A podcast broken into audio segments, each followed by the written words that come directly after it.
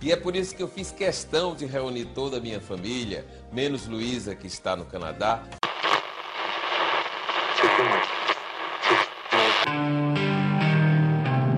Você está ouvindo Vinil na Estante. Sua dose semanal de música pesada.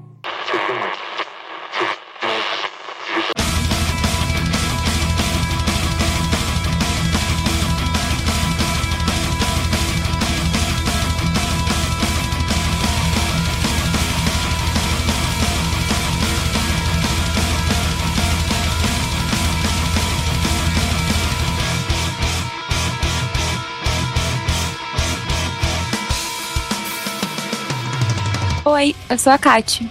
Eu sou o Lucas. Eu sou o Paulo. E eu sou o Sander e nós voltamos com a nossa série, né, de volta ao mundo e dessa vez para falar da cena canadense, né, esse país que é conhecido mundialmente ou pelo menos pelos fãs de metal como um lar de muitas bandas de technical death metal, mas além disso a gente vai também comentar algumas outras bandas de outros gêneros. Espero que a gente não deixe nada de fora, mas assim como nos outros episódios a gente vai comentar as bandas que a gente curte, então se for coisa de fora comenta aí pra gente que a gente vai dar uma ouvida, talvez a gente chegue depois para falar. Mas é isso, sem muita enrolação, Technical Death, Canadá, país da. Como é o nome da menina que era do Canadá? Esqueci. Avril Lavigne. Não, Justin não Bieber. essa. A, aquela que foi pro Canadá. Quem que é que não tava lá? A Luísa. A Luísa. Terra da Luísa. Meu Deus do céu. ok, ok. Bom, passando para lembrar vocês que a gente tá em todas as redes sociais, como VNE Podcast, no Twitter, no Instagram, no, no Facebook a gente tá lá como Vinil na Estante, e nós temos nosso segmento no YouTube também, que é o VNE Tapes, onde a gente deixa separado algumas partes que nós consideramos interessantes, um pouco mais, de cada um dos episódios, para dar um gostinho do que pode ser o episódio para pessoas que querem escutar só um pouquinho assim e tal. Mas é isso. Segue, segue lá.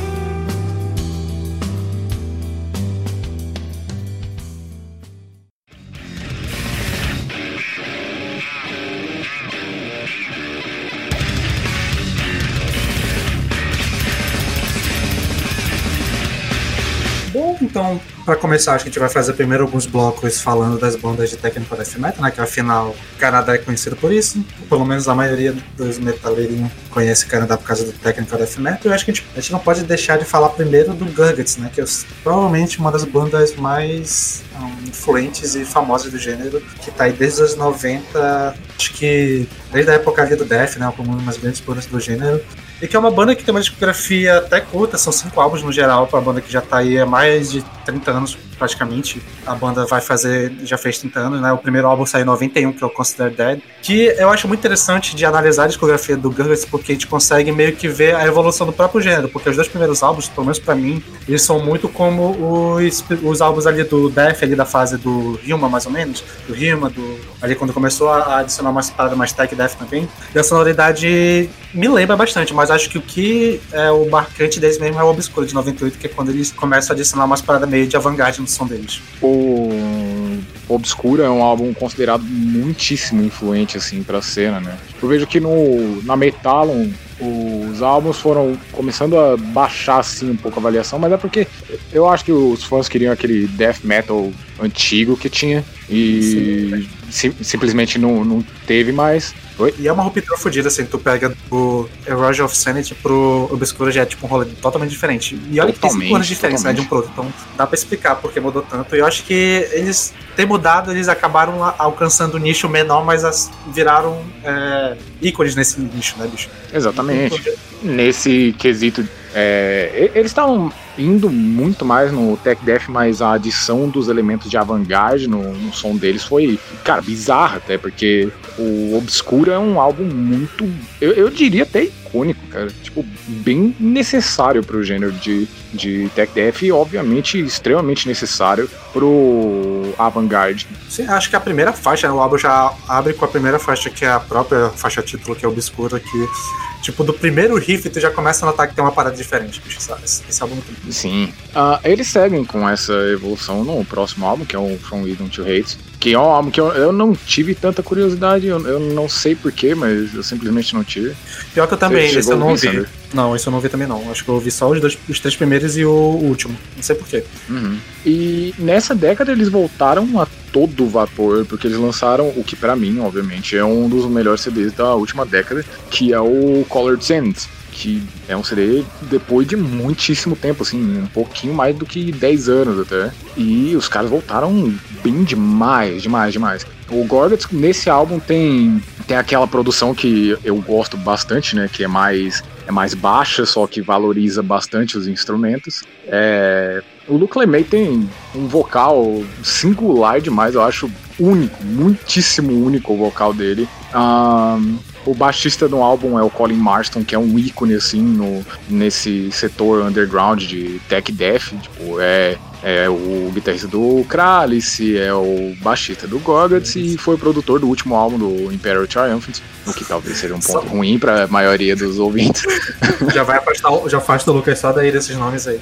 Exatamente, eu não vou citar nomes, Peralta. E o álbum, o álbum é foda. Tipo, não, não tem nenhum momento assim que eu fale, ah, isso aqui caiu, sabe? Tipo, não, eles nunca deixam cair. E. Nem nas quebras, porque as quebras são necessárias, aparentemente. Exatamente, exatamente. E mesmo nessas quebras, ainda assim fica aquela atmosfera de puta merda, isso aqui vai explodir de repente, sabe? Sim, E- é só um respiro, na verdade. Uhum, e é lindo, é lindo. E logo após isso, logo após também não, né?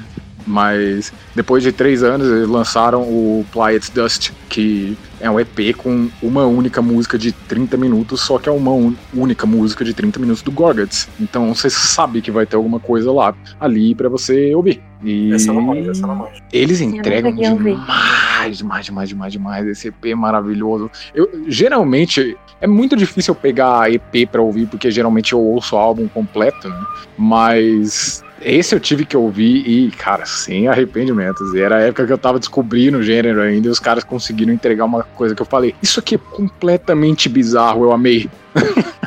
Só ia dizer que eu achei interessante que o vocal é, deles tem um, um gutural inteligível, sabe? Você consegue ouvir, se você tiver a letra mais ou menos assim, você consegue entender o que ele tá dizendo, diferente de outras que a gente vai falar. Que só não dá pra entender, então achei um ponto legal. Não deixa de ser brutal por isso. Sim, sim. Eu acho que talvez a gente possa. É, porque o Paulo tá mais nesse, há mais tempo nesse meio do que eu, né? Dessa parte do vanguard extremo e tal. Mas eu creio que esse álbum, tanto do Obscura, foi por um- uma referencial para as bandas de tech death que surgiram ali no, no início dos anos do- 2010, ali Obscura, Beyond Creation, que a gente vai citar daqui a pouco. Inclusive a banda Obscura tem um nome inspirado no, no álbum, né? E esse álbum, talvez, o Colored Sense, seja uma, uma puta inspiração também para as bandas de quem já citou, tipo Caris, Imperial Triumphs, que acabaram aplicando isso pro black metal, mas que tem, já dá pra te sentir esse movimento vindo desde aqui, né? Hum. Eu acho que talvez um pouco do, do Ulcerate também. É, eu vejo bastante Sim. do, do, do som do Colored Sands no Ulcerate, principalmente o Ulcerate mais recente, obviamente. É verdade. Eu senti que eu tinha ouvido em algum lugar, porque eu sou pessoa que não tinha ouvido Gorgots ainda. e eu senti que eu tinha ouvido em algum lugar. Obrigada por falarem aí. Sim, pior que eu também não tinha ouvido, não, até a gente decidir gravar esse episódio. É uma banda que eu sempre via a galera falando, aí eu, porra, tá aí, né? Aí quando eu fui ver que. Eu, eu jurava que era uma banda que tinha discografia enorme. Quando eu vi que era só 5 CDs, eu peguei pra ouvir quase tudo, bicho. Eu achava que eles eram franceses, pra falar a verdade. Quando, quando você colocou na pauta e tava que era do Canadá, eu falei, ah, ótimo. Eu ia falar só que eu gostei de como eles construíram esse álbum específico, Colored Sands, porque parece que ele foi, tipo, pensado uma linha bonitinha, sabe? Ele começa já brutal, depois ele passa pra, pra quebra, que é The Battle of Chamble, e eu acho maravilhoso que ela esteja ali, para e respira, tipo, ah, peraí, parar um pouco pro meu cérebro parar de chacoalhar. e depois ela passa por Enemies of Compassion, muito mais pesada ainda, e fecha Reduced to Silence. Foi tipo, você fecha e fala, uau, preciso ouvir de novo ou preciso continuar ouvindo as coisas desse cara se foi a primeira vez que você ouviu, como eu. Eu acabei começando pelo primeiro álbum, porque como eu tava com tempo, né? Pô, bora ouvir a banda de discografia pequeno. E eu até me surpreendi de quão os dois primeiros álbuns são bons. Ah, Não surpreendi, né? Porque eu esperava que a banda era foda, mas o som era bem diferente do que eu esperava. Esse lance mais tradicional, tech death anos 90, assim, é um som muito legal. Mas realmente eu acho que o ponto de virada da banda é da do Obscura pra frente, quando tem essa, dessa cauticidade no som deles. Cidade é uma ótima palavra pra eles.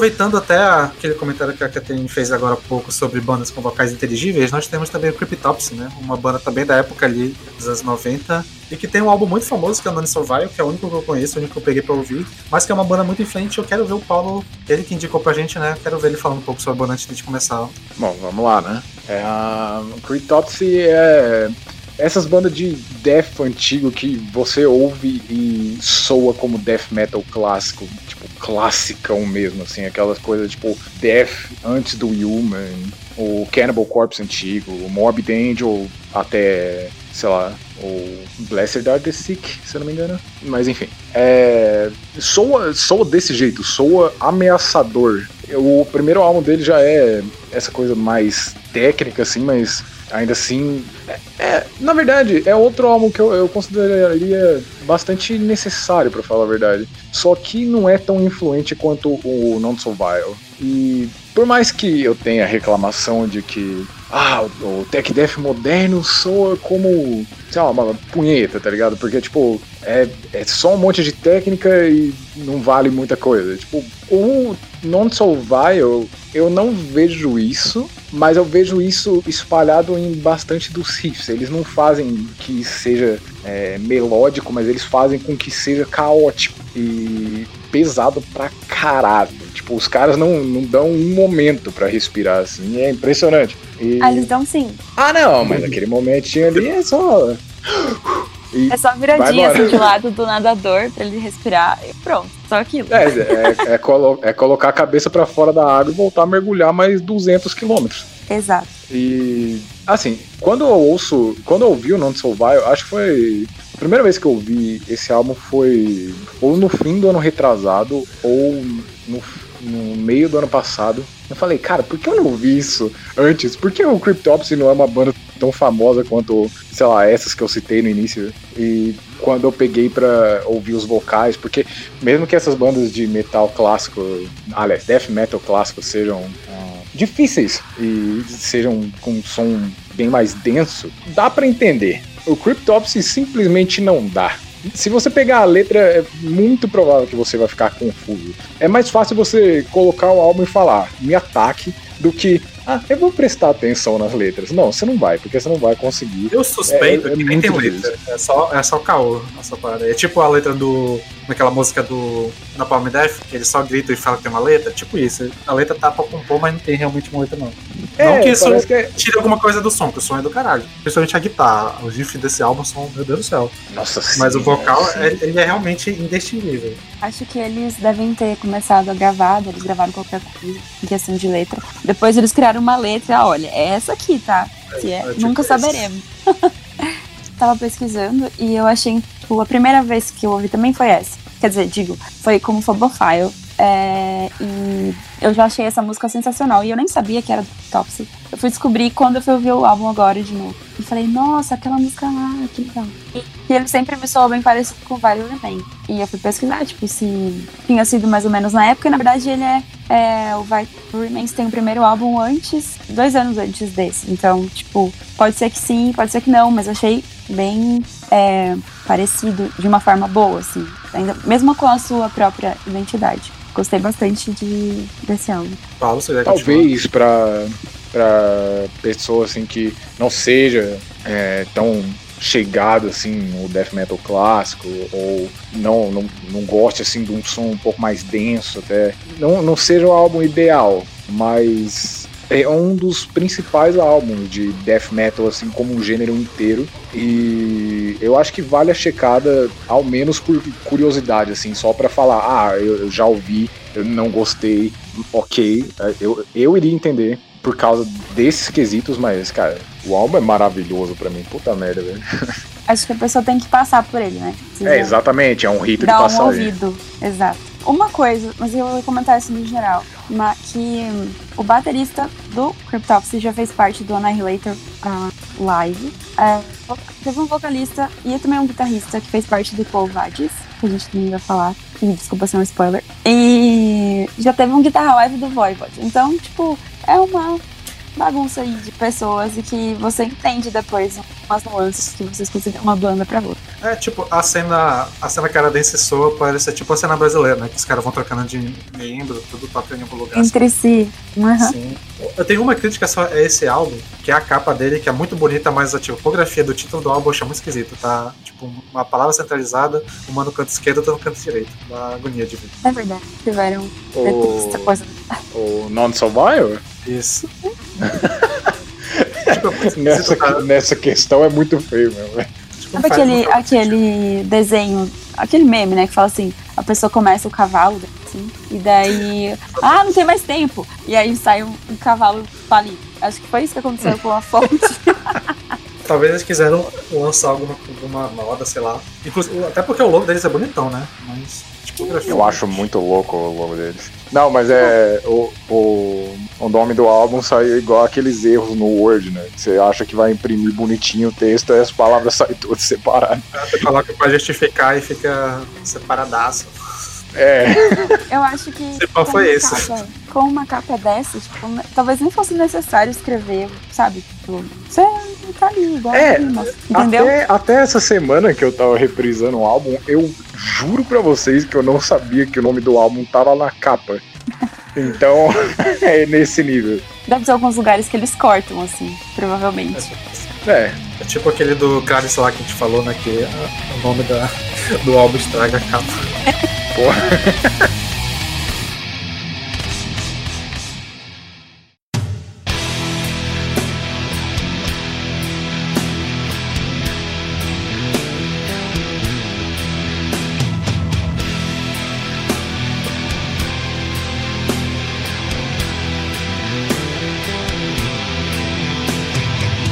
Baladas. Beleza. A próxima banda já no final dos anos 90, né? Principalmente, mas principalmente nos anos 2000, é o Cuvades, né? A banda que a gente acabou de citar, que, é uma, a, que pra mim foi a primeira banda que eu tive contato com o gênero, que por algum motivo eu conheci essa banda quando tava no ensino médio, ali pra 2011, 2012, porque um amigo meu apresentou por causa do baterista da banda que ele tinha achado maluco pra caralho. Só que essa banda, é, principalmente na formação desse álbum, que é o álbum de 2004, The Fight Imagination, fez eu criar minha paixão pelo um dos meus baixistas favoritos, que é o Steve George, que toca baixo nesse álbum. E, Meu Deus do céu, que linha de baixo fantástico que tem nesse álbum.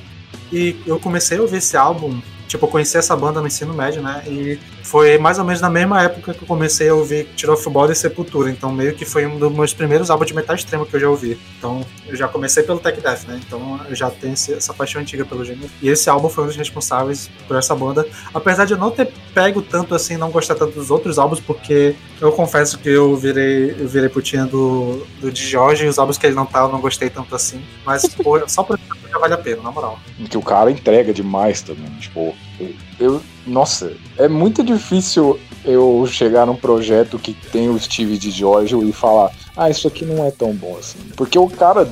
O cara deixa tudo bom, velho. Eu acho impressionante isso. Bom, mas. ah, quando eu tava estudando pro podcast, foi o primeiro contato assim que eu tive com Covardes, foi o Defiance Imagination. E sendo sincero, pra mim, soou como ah, o Cryptopsy, só que com os vocais um pouco mais compreensíveis e um pouquinho mais de técnica. Já entra, já entra com um pouco mais de técnica do que uma banda tipo Cryptopsy. Eu acho que o Crowvise é meio que uma banda que vai meio que fazer a transição do Tech Death anos 90 para anos 2000. Eu acho que tá ali bem no meio termo dos dois.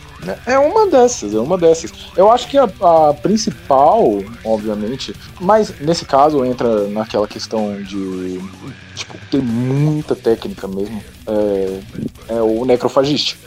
É, é a Sim, banda pra mim que marca a transição de ok, nós agora estamos nos anos 2000, sabe? E é isso. Mas mantendo esse aspecto um pouco mais cru da década de 90, o Covades ainda assim conseguiu fazer um CD que pra 2004 soasse moderno. É, De todos desses que eu ouvi, eu achei ele o mais impressionante. Tanto que as- uma das músicas que mais me impressionou nele é que eu acho que eu indico no final do episódio. Porque eu fiquei escutando o álbum igual a capa dele. A captura olhando pra cima. Uau! Essa era eu ouvindo o álbum. Mas, o que, que eu ia dizer? Ah, ele também tem a quebra lá que eu achei interessantíssimo. Esse ponto, se dá pra anotar. É, e essa quebra tem um quê de Rotten Cries. Eu não sei nem se, tipo, se eles Não sei. Eu sei que eu achei muito Rotting Christ e foi assim, combinou, sabe? Casou, apesar do, de ser um outro tipo de gênero, eu acho que casou assim.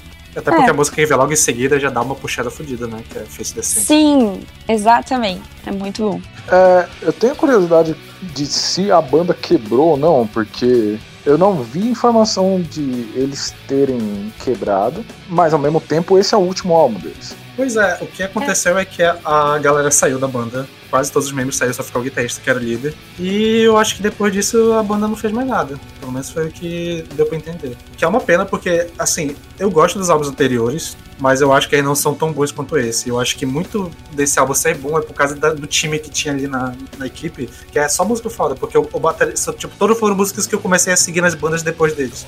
Que é o Yannick Bessa, que é o baterista, o, o próprio Steve George. O vocal, assim, ok, nada demais, mas, tinha uma, uma line-up muito fodida ali. Mas que infelizmente se separou logo depois e não produziu mais nada. Que é bem triste, porque eu acho que essa banda tinha muito potencial para trazer mais coisa nesse nível pra, pra sonoridade recente, assim, moderna do gênero. É, é que nesse nível assim, eu não sei, cara, porque esse álbum, eu tava ouvindo ele e fiquei pensando, tipo, cara, isso aqui deveria ser conhecido por mais gente, assim, que ouve metal, porque soa como um álbum clássico, sabe? Soa, soa como um, um álbum clássico pro gênero, sabe? E eu fiquei, Sim, sim. eu fiquei me questionando muito, assim, de tipo, cara, por que o fã de Tech Death nunca chega com essa banda, sabe? É muito doido porque, como eu conheci ele no ensino médio, eu jurava que era uma banda super famosa. Porque, tipo, se eu conheci no ensino médio quando eu mal tinha contato com banda famosa, imagina, pô, quem tem contato. Eu, tipo, tem duas bandas, essa é uma dessas, que é- eu não consigo explicar como eu conheci, mas eu agradeço muito por ter esbarrado com ela, porque mudaram a minha vida, mano. Esse álbum fez eu procurar muito mais som extremo do que tinha na época, que eu ouvia na época, né? Porque o máximo de extremo que eu ouvia era Sepultura, que é mais pro trash, né? Tinha os primeiros álbuns, e o, o Tiro of Bother, que era a parte melódica. Esse álbum fez eu ir atrás da parada mais um pouco extrema, mais pesadona, assim. Caralho, bom demais eu ter topado sem querer nesse álbum. Con- Considerando o seu gosto ficou, eu acho que esse álbum foi extremamente importante, porque hoje eu vejo que você gosta bastante de coisa tipo tech death, ou esse metal mais esquisito. Sim, sim. Foi essa banda e uma outra que a gente vai citar daqui a pouco. Eu fiquei pensando se eles não se separaram depois do tipo, é, a gente atingiu um outro nível. Temos medo de não conseguir chegar nisso de novo, então, tchau. Fiquei com uma É, impressão assim. Eu não sei se foi. Eu acho que foi mais no sentido de que era tipo um Dream Team e tinha muita gente que já era, assim, é, tinha nome na cena. Então, tipo, ser. aconteceu uma vez e não sei se aconteceu de novo. Inclusive, eu vou deixar a indicação pra vocês, que não sei se vocês chegaram a ver, mas no YouTube tem um DVD que é desse, da turnê desse álbum, que é, meu Deus do céu, é uma das melhores DVDs que eu já ouvi, bicho. É bom pra caralho, é um live em Montreal. E as músicas exe- executadas ao vivo, o baterista tocando pra caralho, Steve George tocando pra caramba, bicho, é foda. Eu vou O baterista já foi indicação. Do Gargotes também, né? Eu imagino que sim. Eu acho que ele Parece tocou que ao sim. vivo. Ele tocou ao vivo. Não sei se ele já foi mesmo, mas ele já tocou com a banda. Aquela é rolê, né? Lá no Canadá também tem pouco música, aparentemente todo mundo é brother. Né? Pois é. É uma suruba de bandas.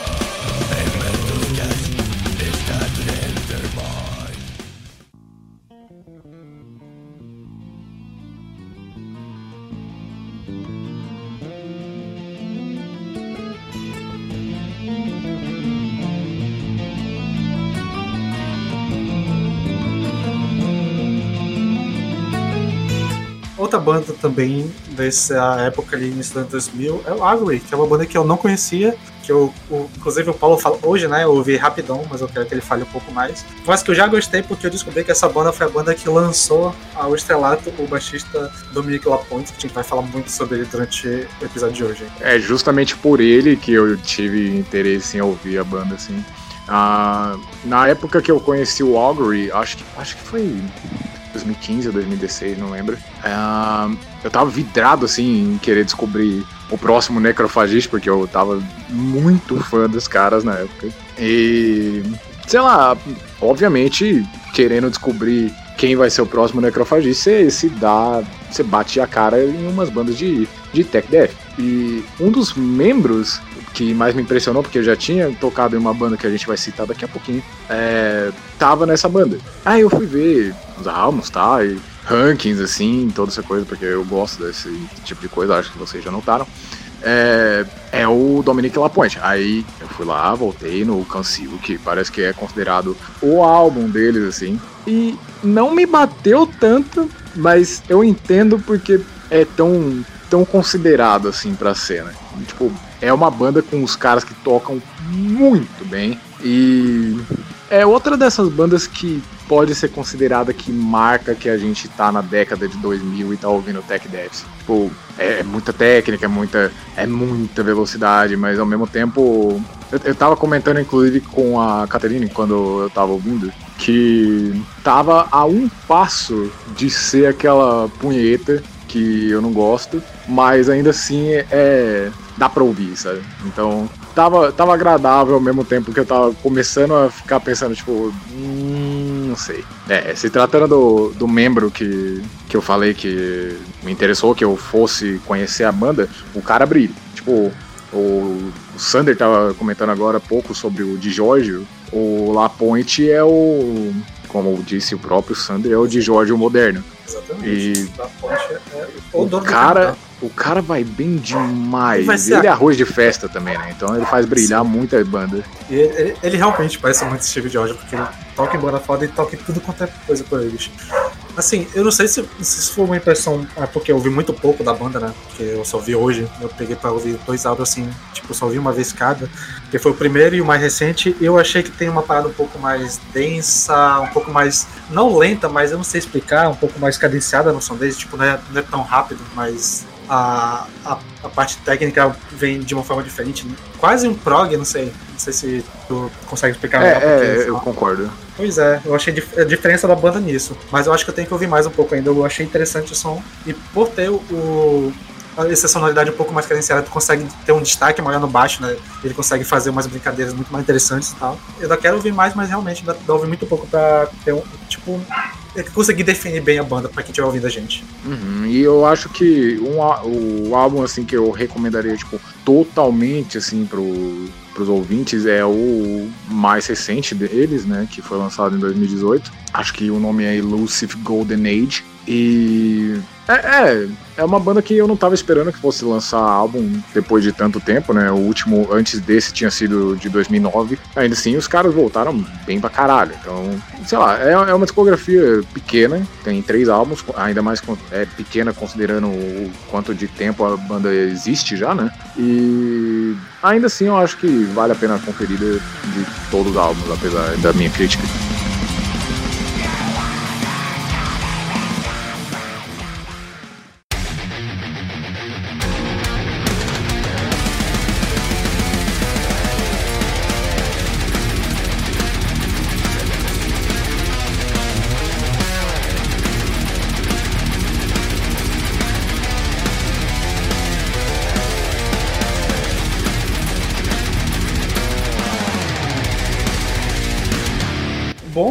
Então, para continuar, né, a próxima banda, talvez a mais famosa hoje em dia, temos o Beyond Creation, banda de tech death que lançou em 2011, o que para mim é uma dos melhores álbuns do gênero, o The Aura, que eu acho que agora o Lucas vai começar, começar a falar, né, que ele acha que esse ele ouviu, mas que, cara, eu acho que foi um dos álbuns também que me, é, tipo, se o Cuvaz foi o que me iniciou no gênero, o The Aura foi o que me, me fincou o pé no gênero e me fez nunca mais querer sair de lá. Eu posso falar finalmente, cara, que incrível.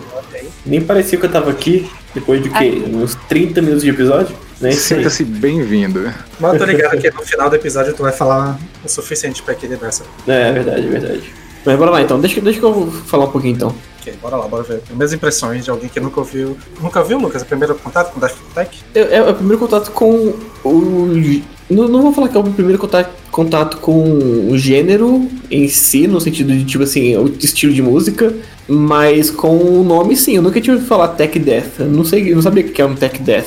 É, mas eu já tinha ouvido coisas parecidas. Mas assim, eu não conhecia nada, basicamente. Eu já tinha ouvido algumas, algumas coisas assim. Inclusive, o Beyond Creation seguia no Spotify, mas eu segui, eu acho que faz mais de ano. Mas nunca tinha ouvido nada deles. Porque, não sei, não, não me despertou interesse. E quando eu fui estudar pra esse episódio, eu falei, não, o Sander falou, na verdade. É, ouve aí uma banda aí só pra você comentar um pouquinho e o que você acha. E cara, eu gostei bastante, de verdade. Eu achei esse álbum, eu não sei o que, que os outros, os conhecidos do gênero vão falar, mas eu gostei bastante do álbum. Eu não cheguei a ouvir ele mais de uma vez, porque eu não tive tempo. Mas Eu, o que eu ouvi dele, ouvindo ele uma vez, eu gostei pra caralho. É, inclusive, até as partes que é. que, que chega perto de uma punhetagem, assim, eu achei legal, achei divertido. De verdade, achei maneiro. Eu já falei aqui que eu não gosto muito de blast, de blast beats e tal, e que aquela barulheira ca- descabida não, não, não combina muito pra mim. Mas eu gostei pra caralho do álbum. E a- a- as duas primeiras músicas já me, me conquistaram na hora da primeira vez que eu ouvi. Assim, eu falei, caralho, muito bom, muito bom mesmo. Uau, estou surpreso. Ah, é, é aquele negócio, né, de, de sei lá, é, 2020 foi o ano que eu comecei a ouvir tanta coisa nova que eu acho que até dessa vez até, até isso vai, vai, vai rolar, sei lá, daqui dois anos eu posso estar ouvindo o Imperial Tri- Triumphant aí, ó. Daqui pro final do ano o Lucas já tá mantendo os grindcore assim, né? De louco. É muito, impro- é muito improvável.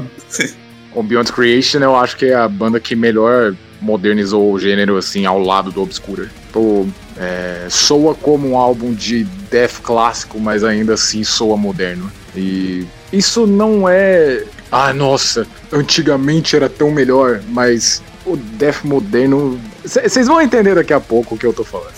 Mas. É, cara, os caras entregam demais. O Beyond Creation é uma das principais bandas do gênero ultimamente e tem razão pra isso. É, eu não acho que eles lançaram um álbum melhor do que o The Aura, inclusive, apesar da discografia ser bastante sólida. E, assim, vale a checada, cara. Eu acho que uma música como Omnipresent Perception vai se tornar um clássico do gênero, cara. E- Não, sim, eu, eu, eu já digo que ela é um dos maiores hinos da, da, da década de metal extremo. Assim. Cara, essa música é fantástica. Com certeza, com certeza. Essa música Foi- é muito foi- boa. Foi a minha preferida do álbum também. Foi a minha preferida. Foi a, tanto a música, principalmente o vídeo, foi o vídeo que apresentou pra uma geração inteira de metal o que que é um baixo fretless.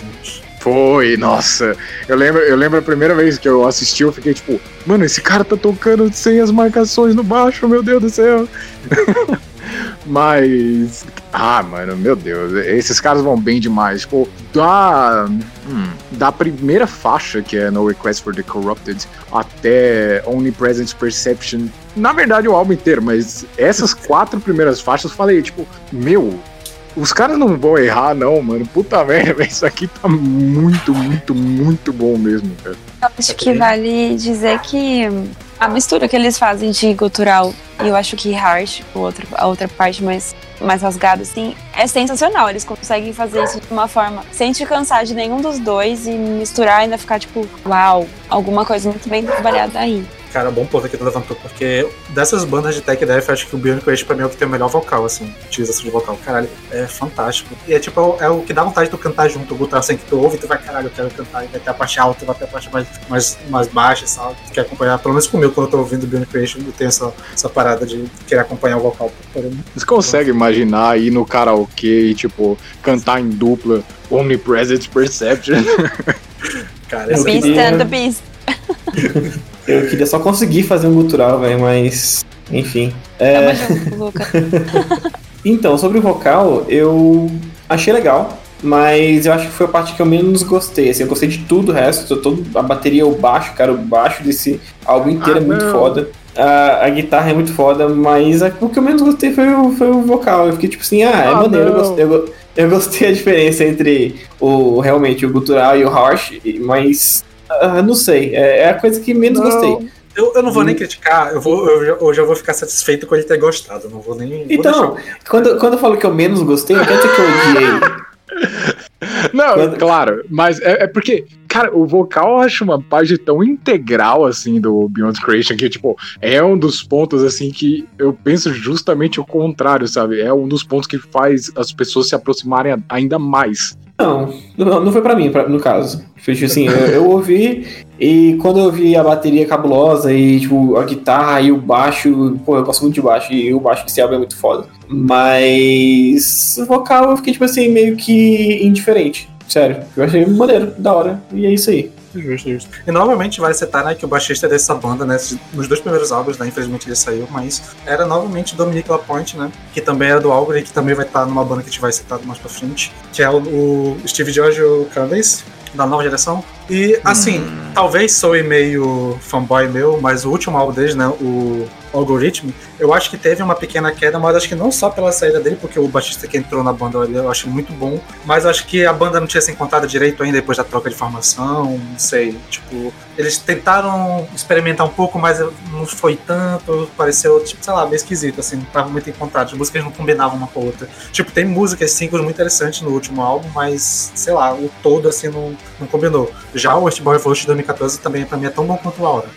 Mas só perde porque o Aura é um clássico mesmo, tipo, não querendo tirar. Eu queria comentar que, tipo, nossa, eu fiquei surpresa com é, o tamanho das músicas. Porque eu imaginava músicas mais curtas, né? E, me- e eles fazem de uma forma que, mesmo sendo mais longas do que a gente tá acostumado no gênero, é, elas não te cansam. Tipo, elas são perfeitas do jeito que elas são. Foi chocante É, descobrir e- uma banda assim. E, e isso é ótimo. É, eles junto ao Obscura, mais, mais uma vez, é, eu tenho pra mim, assim, que eles são dessas bandas que pô, é um montão de gênero que eu posso falar pras pessoas que é tipo prog, tech, death, sabe? E eu, acho que, na verdade, é uma boíssima descrição, de verdade. Vale Eu acho- citar também que é, o Beyond Creation nunca foi dessas bandas que fez riffs extremamente complexos, tipo, oh meu Deus, isso é impossível de tocar. Tipo, obviamente que é, é tech death, né? Então talvez envolva um pouco mais de dificuldade, mas ainda assim é aquela coisa que você não fica tipo, meu Deus, meu Deus, meu Deus, meu Deus. É só. É um, é um death metal gostoso de ouvir pra caralho, só que tem um pouquinho mais de técnica que o normal, é isso. Sim, sim. Até pelo comentário que a Catherine fez, até pra exaltar um pouco mais o The Oral, que é um álbum que tem essas músicas mais longas que são curtas, e tem uma música que é um instrumental, que é a terceira faixa, que é Coexistence, que é um instrumental de. Não, Coexistence não, desculpa. Acrobatic Horizon, que é dois minutos de música, mas ela é tão poderosa que ela soa como se fosse uma música inteira, assim, mas, mas maior duração. Sim. Cara, esse álbum é fantástico, na moral. Caralho, eu, eu, eu tava assistindo aqui o clipe agora e, e o, o cabelo desse baixista é maravilhoso, hein, caraca.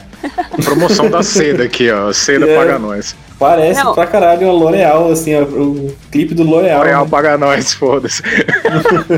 E tem uma coisa que, tipo assim, eu sou a pessoa que fica olhando logos, né? E aí eu abri e vi o logo e falei assim, ah, velho, que logo é esse de metalcore? Assim, Já fiquei com preconceitos. Mas eles me surpreenderam muito. E eu só engoli meu preconceito mesmo. Ah lá, ah lá, engana true. Eu tenho, eu tenho preconceito com logo que eu não consigo ler. Eu consegui ler isso aí eu falei, ah, dá da hora, tá massa. Putz. O Lucas não é true o suficiente. Eu sou, eu sou o contrário da Kat, então. Tá tudo bem. gente chega lá, A gente... chega lá. Exato.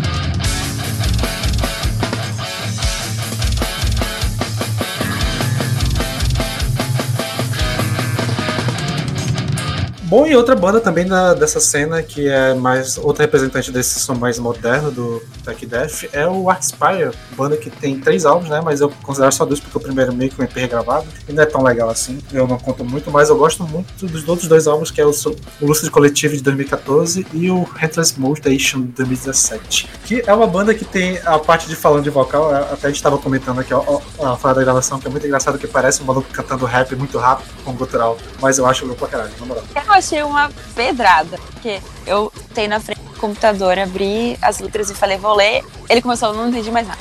E aí eu já falei, tá bom, ouvindo um segundo Cryptopsy super na velocidade 1.5, tudo bem. Aí eu ouvi algumas coisas e depois eu senti, tipo, que ficou um pouco parecido, assim, parecia uma faixa complexa. E aí eu não cheguei a ouvir até o final, porque eu passei pra outras bandas. Então não foi uma coisa que, tipo, bateu em mim, assim, de certa forma tão positiva. Mas deu pra ouvir e chegar à mesma conclusão que o Sander já comentou.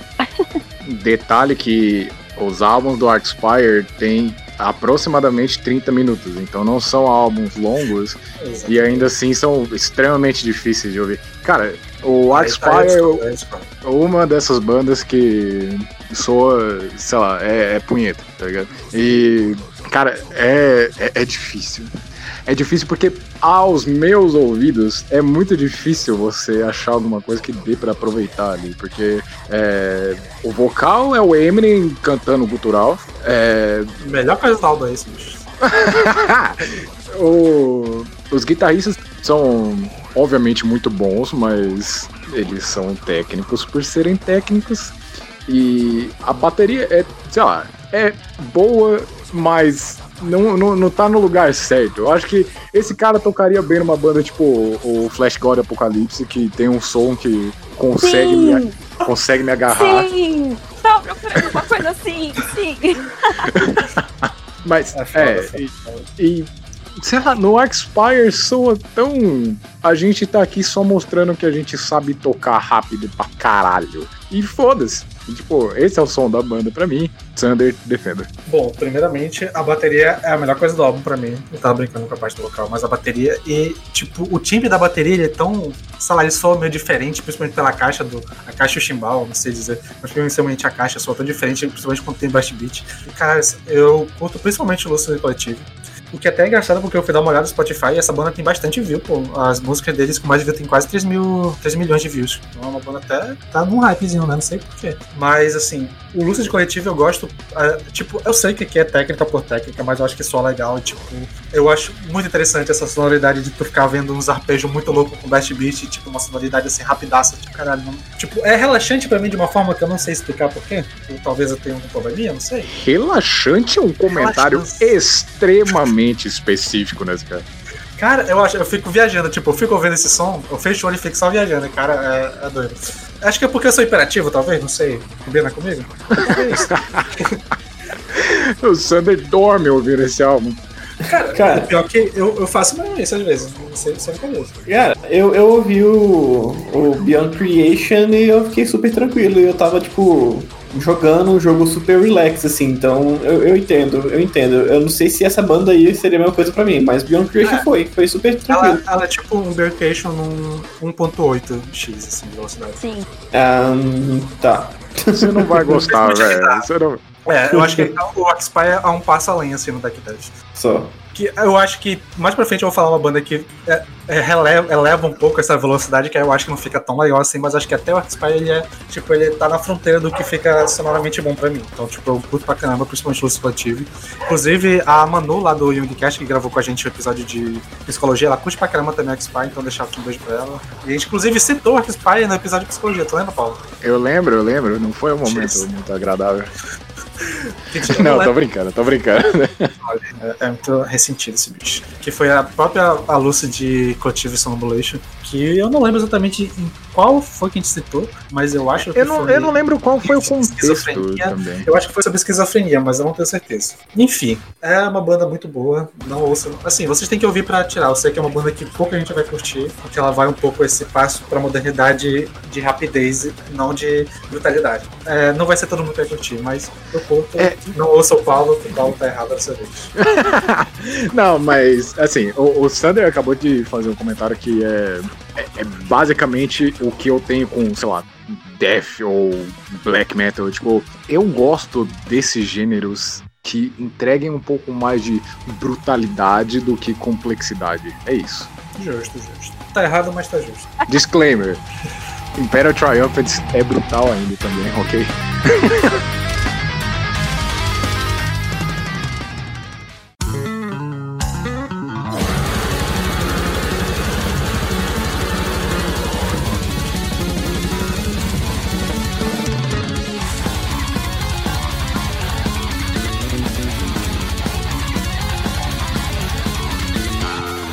Beleza, e a próxima banda que novamente é Dominic Laponte é o First Fragment, que é a banda que, apesar de ele não ter gravado o álbum, o único álbum que ele tem lançado até o momento, atualmente ele é o baixista da banda, ele entrou logo depois que o álbum foi lançado. E é uma banda de tech death que já vai levar mais pro lado neoclássico, eu diria. Tipo, a composição das músicas são como se fosse música clássica, só que de uma forma extrema. Em muitos momentos, em muitos momentos. E caralho, eu, é, até quando eu mandei pros meninos ouvir essa banda, eu falei que era um tech death ousado e alegre, porque eles têm uma inventividade de vez em quando, então, tipo, tá lá, brutalzão rápido, aí para e começa tipo um groove meio de jazz, ou um groove meio até de, eu não sei, só tipo uma marchinha de carnaval, sei lá se isso for- é possível, uma banda de mas cara, é muito bom, tipo, de vez em quando eles aparecem com umas coisas aleatórias assim, que nossa, é muito bom. O primeiro álbum se chama Des- Design, Que, curiosidade, é um conceito de psicologia, do fenomenologia do Heidegger, que eu não sei exatamente como eles aplicam, e a banda é em francês, então eu vou em francês. Eu ouvi um, um pouquinho do álbum, pelo menos. Eu não, não cheguei a ouvir tudo. Um, tá num. Tá num campo já muito parecido com o do Cryptopsy em relação ao vocal ser completamente inteligível e ao mesmo tempo é cantado em francês, então não eu eu particularmente não consigo acompanhar nada e é, eu acho que mais por ser em francês do que por ser inteligível, tipo de de timbre. Não sei, não sei. Eu, eu achei bastante inteligível. Eu tava com a letra aberta, eu tava tipo, mano, onde é que eu tô?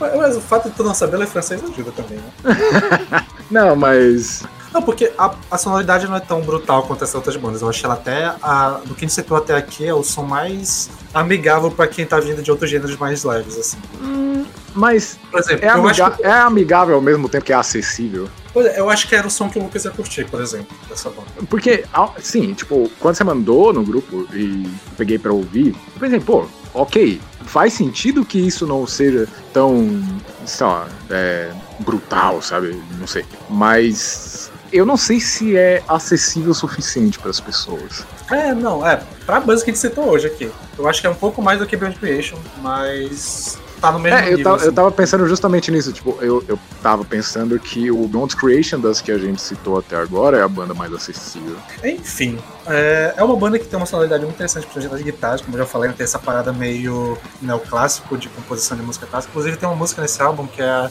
Eu não sei falar porque tem em francês, mas o nome dela é alguma. Tipo, eu acho que é Prelude em Sol Maior, Sol Menor, não sei.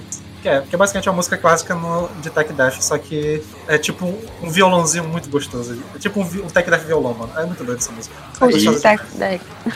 Tech Death no. É, Acoustic Tech Death, é exatamente é tipo assim, isso.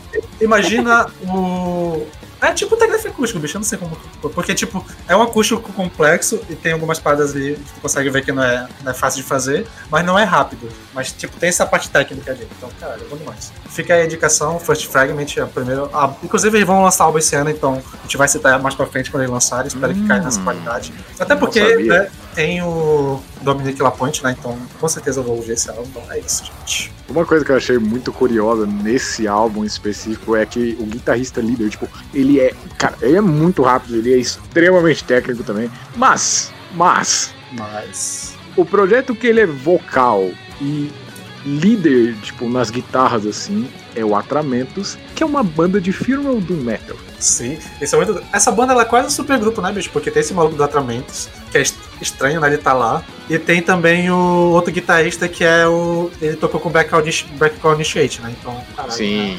Né? Fora, sei lá, o Lapointe também, né? Agora. Sim, é doido, é doido. Vale a, a checada aí. tá em tudo. o arroz de festa, velho. Não, mas assim, vale, vale a tá checada tá aí. Ainda. Tem que ter mais. Aí. E. vale a conferida, mas é, é o que eu tava debatendo com o Sander. Eu, particularmente, não achei um som tão acessível, mas é amigável. É isso. É, é gostoso de ouvir. Para quem tá vindo assim de um Melodic Death, eu acho que é uma porta de entrada interessante.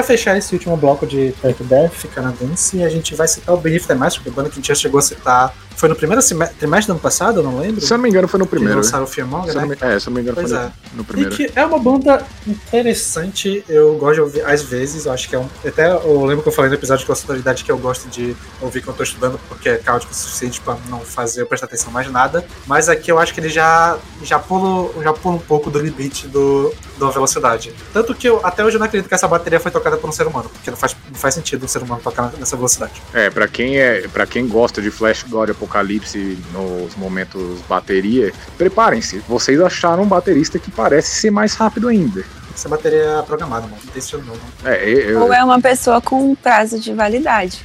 Dois anos, joga fora, pega outro. Talvez. tipo isso. Acho que até por isso que os álbuns são curtos, né? Porque eles não garantem fazer show muito longo. Eles não aguentam tocar morrer. por muito tempo. Mas assim, falando do álbum em si, tipo, eu gosto de algumas músicas desse álbum, acho que tem umas ideias assim, principalmente quando eles puxam umas paradas meio eletrônica no meio, que eu acho que ficou uma combinação interessante. Tipo a faixa Autonomous Mind, que é. Foi até. Se eu fosse fazer um top 20 de músicas favoritas do ano, eu estaria, porque eu gostei pra caramba dessa música. Mas é isso, é que é realmente velocidade alucinante, assim. Tipo, parece quase um- uma música eletrônica muito doida de tão rápido que é essa porra. É quase um, um breakcore. Eu não lembro se você gostou desse. É que assim, ah, ouvintes do Vinil na Estante, é, eu não sei se vocês lembram, mas o episódio de lançamentos de primeiro trimestre de- do ano passado foi o episódio que eu entrei. E eu lembro especificamente desse álbum porque foi o primeiro, foi a primeira vez que eu pensei, eu e o Sander vamos ter algum embate durante, durante as gravações dos episódios. Mas, como o Sander disse, é velocidade alucinante. E não é algo que casa comigo muito bem. Eu. Eu acho que Vai lá, vai Eu acho que como eu curto ah, os Tipo, você já, já chegou a ouvir os primeiros álbuns do Igor, que são mais breakcore e tal? Hum, se eu não me engano. Que é o. É que o, o, o primeiro deles que eu ouvi foi o Sever Sinusode lá.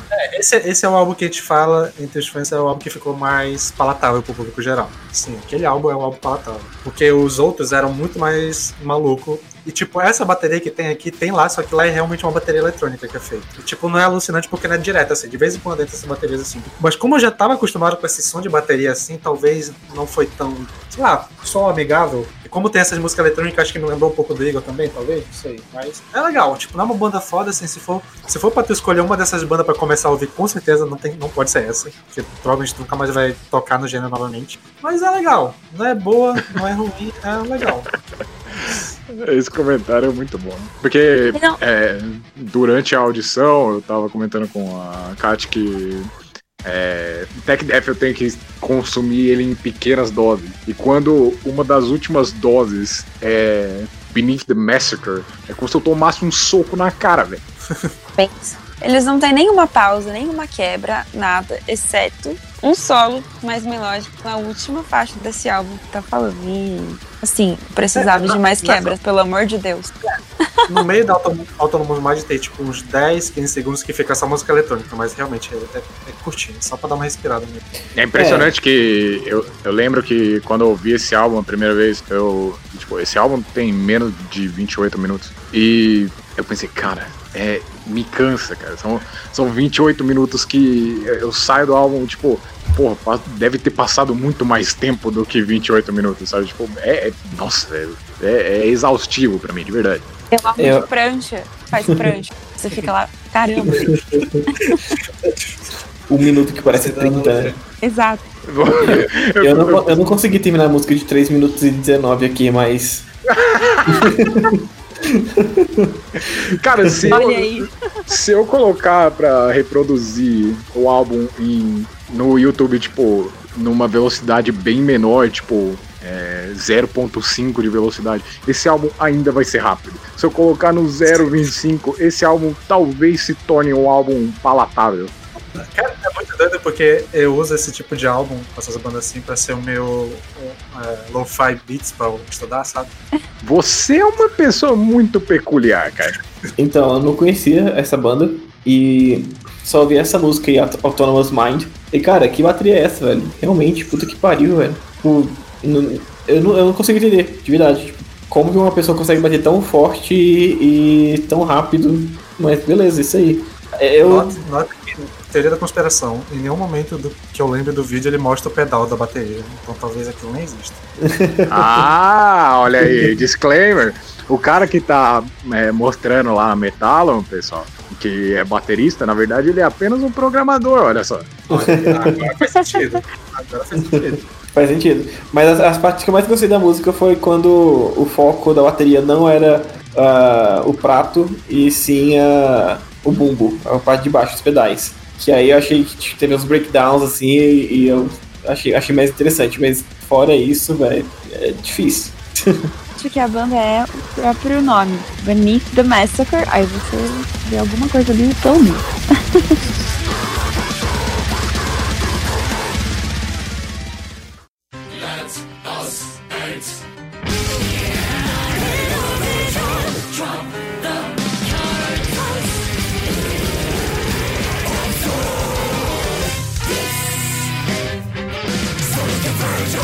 meio. então, para começar falando das bandas de outros gêneros, a gente vai começar ainda com algumas coisas um pouquinho extremas, começando pelo Unexpect, uma banda canadense de avant-garde metal, que, sem exageros, se eu fosse fazer um top de bandas favoritas dessa banda estaria, e se eu fosse fazer um top de álbuns da minha vida, com certeza o Flash Acquired de 2009 estaria tipo top 3, 4 no máximo.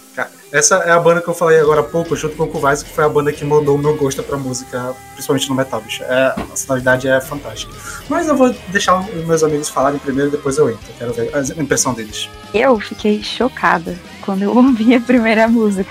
Eu fiquei tentando entender o que estava acontecendo, porque eu nunca tinha ouvido a Vanguard na vida. E comecei a ouvir e tive a impressão de que tinha várias abas do abertas, cada um tocando um negócio. E aí eu falei, calma, peraí. Eu tive certeza que isso estava acontecendo. Aí eu entrei, não, tava a única música tocando, que eu já me esqueci, mas tem que era no nome. E eu achei que até a vibe dele, assim, tinha a vibe tipo da capa, do palmo, é, tinha um que assim, meio tipo, teatral. E quando eu tava ouvindo, eu tive essa vibe de tipo, circo, sabe? Assim, tipo, alguma coisa circense junto com o som. E eu fiquei completamente perdida, tentando entender ou seguir alguma linha de qualquer coisa. Só fiquei assim, ouvindo e achando diferente.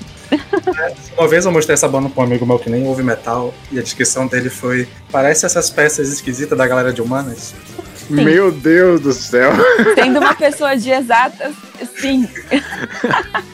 Bom, é, durante um break aqui nas gravações, o Sander disse que essa é uma banda que pode ser o ponto de. Tipo, o avant-garde acessível e o avant-garde não acessível. Esse é o meio termo. Eu não sei se eu concordo, porque o Unexpected para mim tá num, num, ponto que é unicamente deles. Tipo, não, o Diablo Swing Orchestra é a banda mais próxima que eu consigo imaginar. É, porque eu acho que ele, se eu fosse traçar um paralelo, eu diria que o, o Diablo Swing Orchestra tem a parte de misturar gêneros, mas ele é tranquilo, assim, tipo, tu consegue ver início, meio e fim nas músicas. Tem Exato. isso aqui, só que é, tipo, se o, o Imperial Triumph, essa banda que falar é caótico, essa banda aqui é uma banda aleatória. E eu acho que é uma banda é. que o nome dela explica exatamente o que a banda é. Tipo, é uma banda inesperada. Ok, justo. Não, é que quando eu ouvi a primeira vez eu fiquei. Hum, talvez isso aqui é um campo que eu não quero entrar no momento.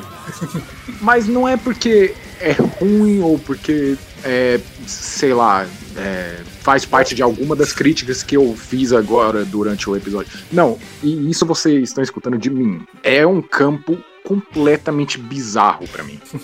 Eu diria que até para fazer jus ao, ao termo avant-garde, ela é uma banda que tá à frente do seu tempo. Mas assim, só para explicar a sonoridade, né, para quem não tá entendendo o que a gente tá falando, tipo, o Honest é uma banda do Canadá. Eu acho que deve ter uns nove membros talvez. E praticamente todos eles cantam. Então, tipo, realmente parece esse rolê de peça porque vai surgindo vozes de todos os lados. E principalmente ouvindo essa música com fone de ouvido estéreo, fica melhor ainda porque eles trabalham muito com essa parte de jogo de palavras em cada lado do ouvido e tal, vai passando som de lado pro outro. Tipo, é muito doido. E a banda é, tem um, um, instrumental que lembra um pouco Tech Death, só que o vocal principal é uma mulher. Então ele não é tão extremo assim. E a, o lance doido é que, tipo, tem trompete, tem violino, todo instrumento que tu imaginar tem. E as coisas vão acontecendo aleatoriamente em algum ponto, mas tem uma lógica. Tipo, eu ouvi tanto esse álbum, tanto esse quanto o seguinte, é o Fables, que eu, eu já de, decorei, entre aspas, o que acontece, tipo, tipo, uh, eu já meio que consegui identificar a linha lógica em cada música. É, é doido. Tipo, é uma banda que de primeira tu não vai conseguir pegar tanto porque ela é meio chocante de ouvir, porque ela é realmente muito aleatória, mas assim, tô ouvindo assim, tu consegue identificar cada coisa linda. Principalmente as letras dessa banda são uma das melhores, são uma das minhas letras favoritas do metal. Tipo, é uma poesia que eles conseguem trazer de crítica social que é muito doido, cara. É, é foda. Cara, eu ouvi agora, né? Eu ouvi só a música Chimera, é, Chromatic Chimera. E caralho, velho, que que é isso? Meu Deus. Eu tomei uma surra aqui, parece. É, é. Isso é bom? não sei, aí que tá. Porque eu não sei, velho. Eu, não entendi. Enquanto eu ouvia, eu tava ouvindo vocês e eu tava aqui, né, tipo, tentando entender o que tava ouvindo. E na hora que a Kat falou que parecia que é eu se deixar as ab várias abas do Google Chrome tocando várias coisas diferentes, foi no mesmo momento que eu pensei, caraca, isso foi uma pessoa do, do, do podcast falando ou foi. tava na música, sabe? Tipo. Tem, tem alguém falando meus pensamentos? É, foi, foi muito estranho, cara. Foi muito estranho. Foi exatamente a mesma hora assim, eu fiquei. Pera, se confundiu tudo aqui. É, eu gostei bastante do vocal feminino. É, é- ela é uma voz muito bonita, muito da hora. O outro vocalista é ok, da hora, normal, mas o vocal feminino realmente, realmente destoa, assim. E, cara, realmente é uma bagunça, cara. É, é um tanto de coisa acontecendo ao mesmo, ao mesmo tempo. É, eu acho que é, assim, pelo menos pra, pra minha cabeça de mero mortal, eu não consigo me imaginar ouvindo essa banda e fazendo qualquer outra coisa. Eu acho que se eu andar, mascar um chiclete e ouvir essa banda, eu vou, eu vou cair. Caralho! Perfeito. Acho que o Lucas resumiu perfeitamente.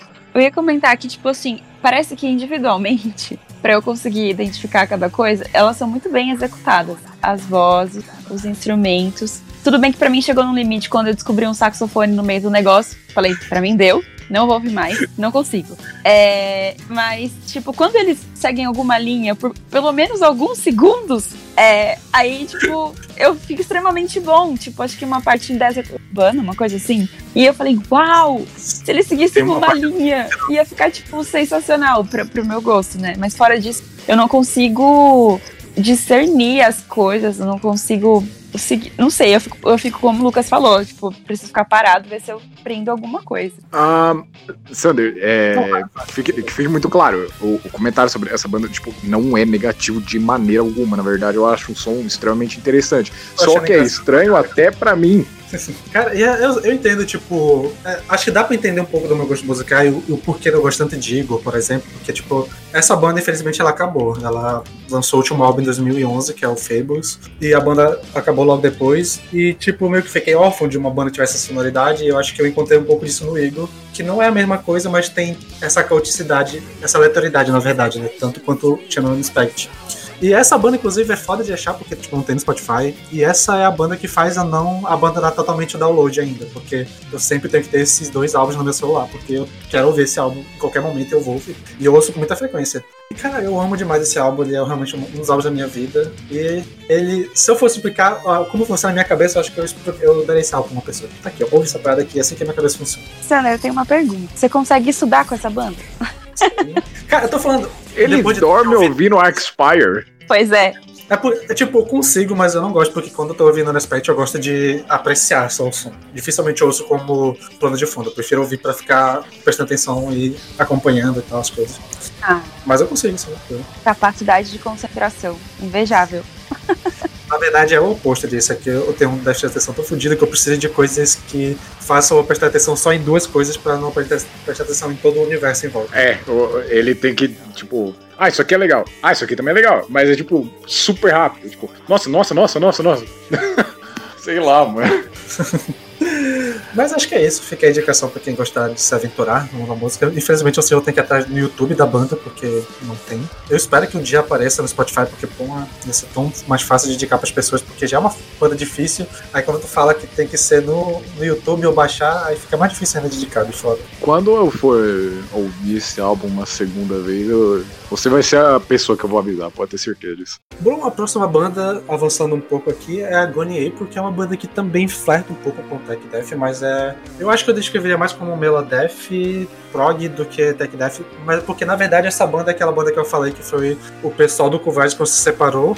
Dois deles, que é o, o Steve Giorgio e o baterista né, Yannick Bessa, fundaram uma nova banda que é a sonoridade que eles fazem no Covarde um pouco mais menos rifão e com uma menina no vocal, o que já afasta muita gente, né? Porque a sonoridade pede às vezes um guttural, e- mas eu pessoalmente curto bastante o som. Eu ouvi bas- basicamente porque foi a banda que veio depois do Covardes, né? Então, tipo, acabei acompanhando por causa do que eu acompanhava os caras. E eu acho que é a banda principal do Batera, né? Do Yannick Dessa. Mas eu gosto pra caramba da sonoridade, eu acho que os dois álbuns que lançaram são muito bons, mas eu acho que ainda não lançaram nada espetacular ainda. Tipo, eu ainda tô esperando que dá- vir alguma coisa assim pra, pra bater de frente com alguma coisa que eles faziam na época do Covardes. É tipo um som legal, dá pra ouvir tranquilo, tu não vai se enjoar. As músicas são diferentes uma das outras o suficiente pra te não achar que é tudo igual, e- mas ainda assim é, é coeso. Porém, sei lá, ainda falta alguma, alguns baques, assim, de uma, sei lá, uma substância que não explicar.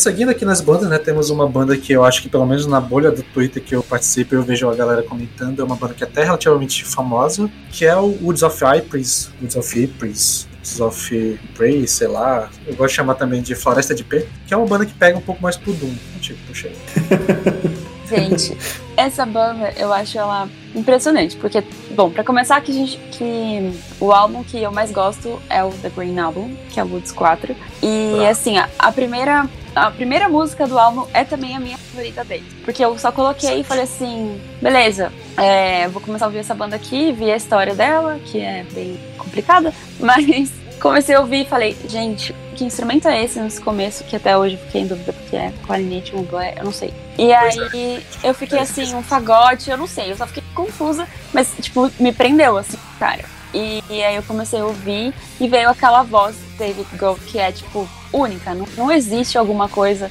parecida com a voz dele assim no meu universo semi-true que pareça com, com eles. E eu achei assim, eu acho impressionante. Só que esse álbum ele, é- ele tem várias. Parece que tem várias, vários Woods of Vipers of Prey. Então eu acho que eu deixo pro Paulo falar um pouquinho mais, porque ele teve mais impressões do resto do, do álbum. Ah, eu ouvi esse álbum junto com a Caterine, porque teve o comentário todo de Ah, é meu álbum favorito. Aí eu fiquei, ah, então ouve comigo e tal. Eu gostaria de saber a sua impressão, aí eu vou te dar a minha. E pedir isso pra mim nunca é uma boa coisa, né? Acho que vocês conseguem notar isso.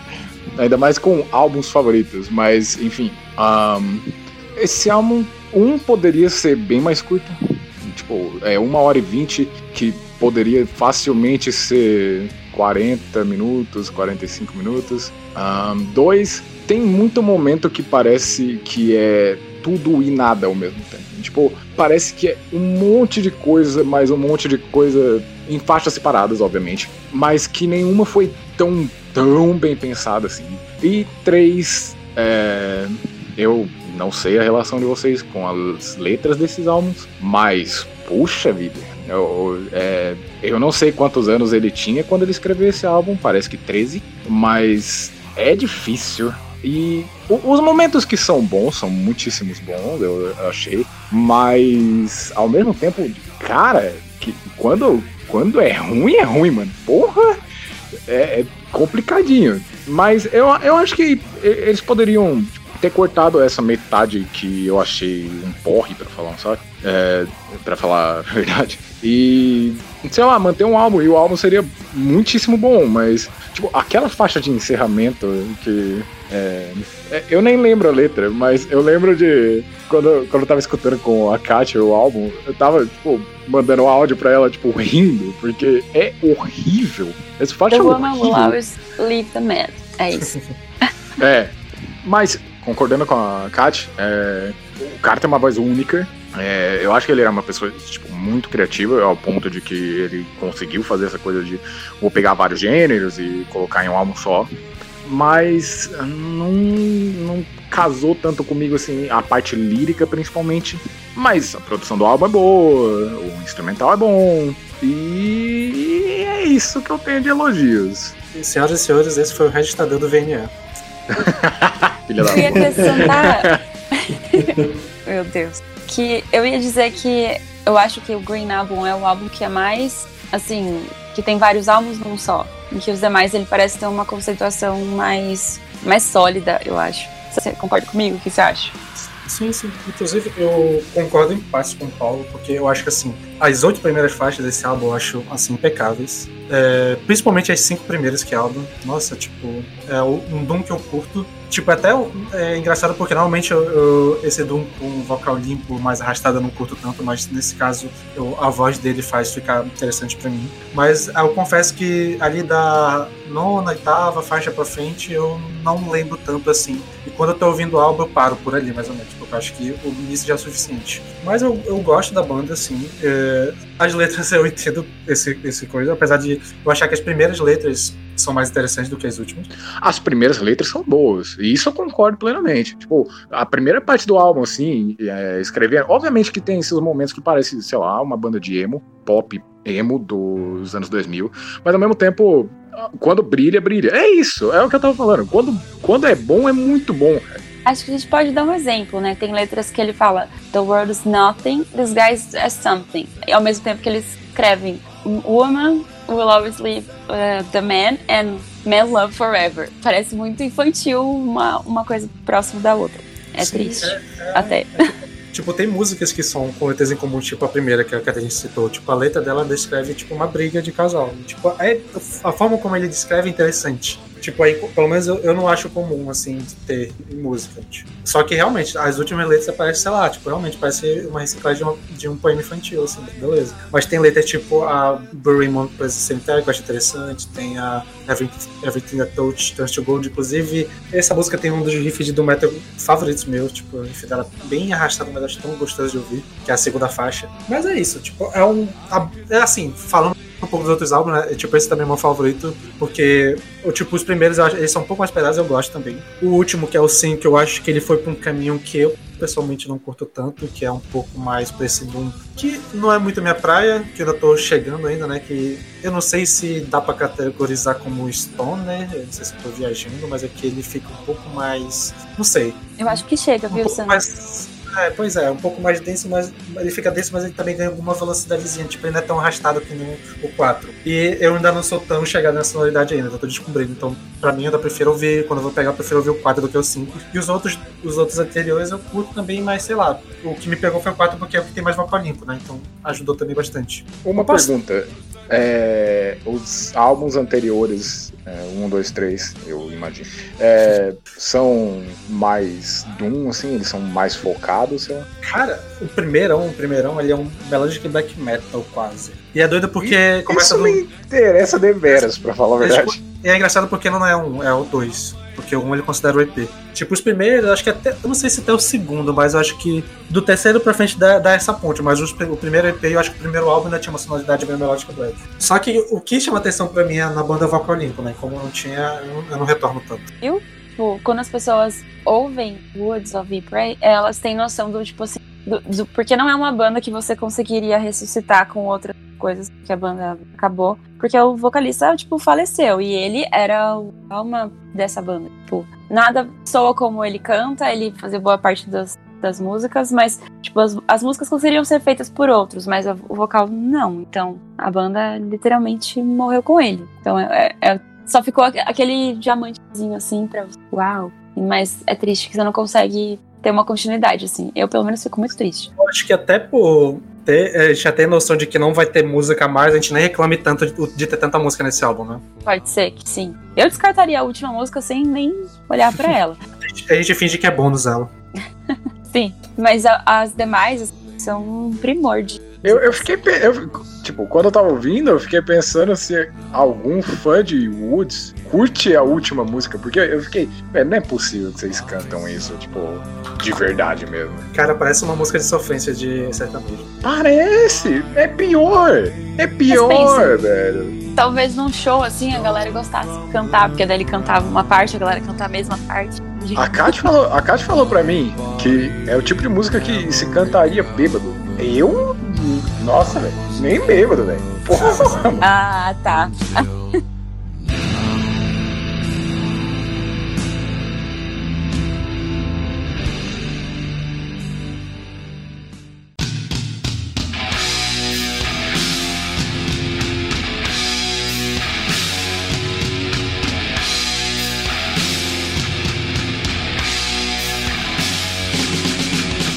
agora entrando na parte mais trecheira da, da força, também do Canadá temos o Voivod.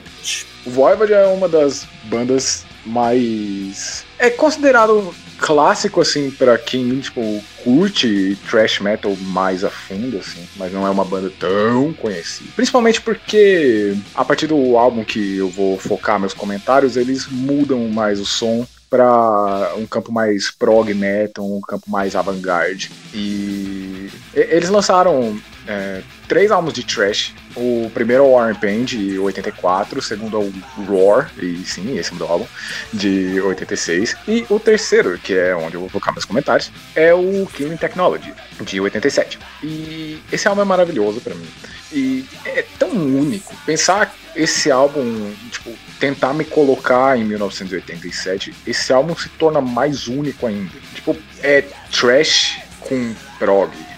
Pra época isso era, tipo, revolucionário. Os caras estavam. E isso é extremamente clichê hoje em dia com as bandas de metalcore, todas essas coisas, mas, tipo, as letras dos caras.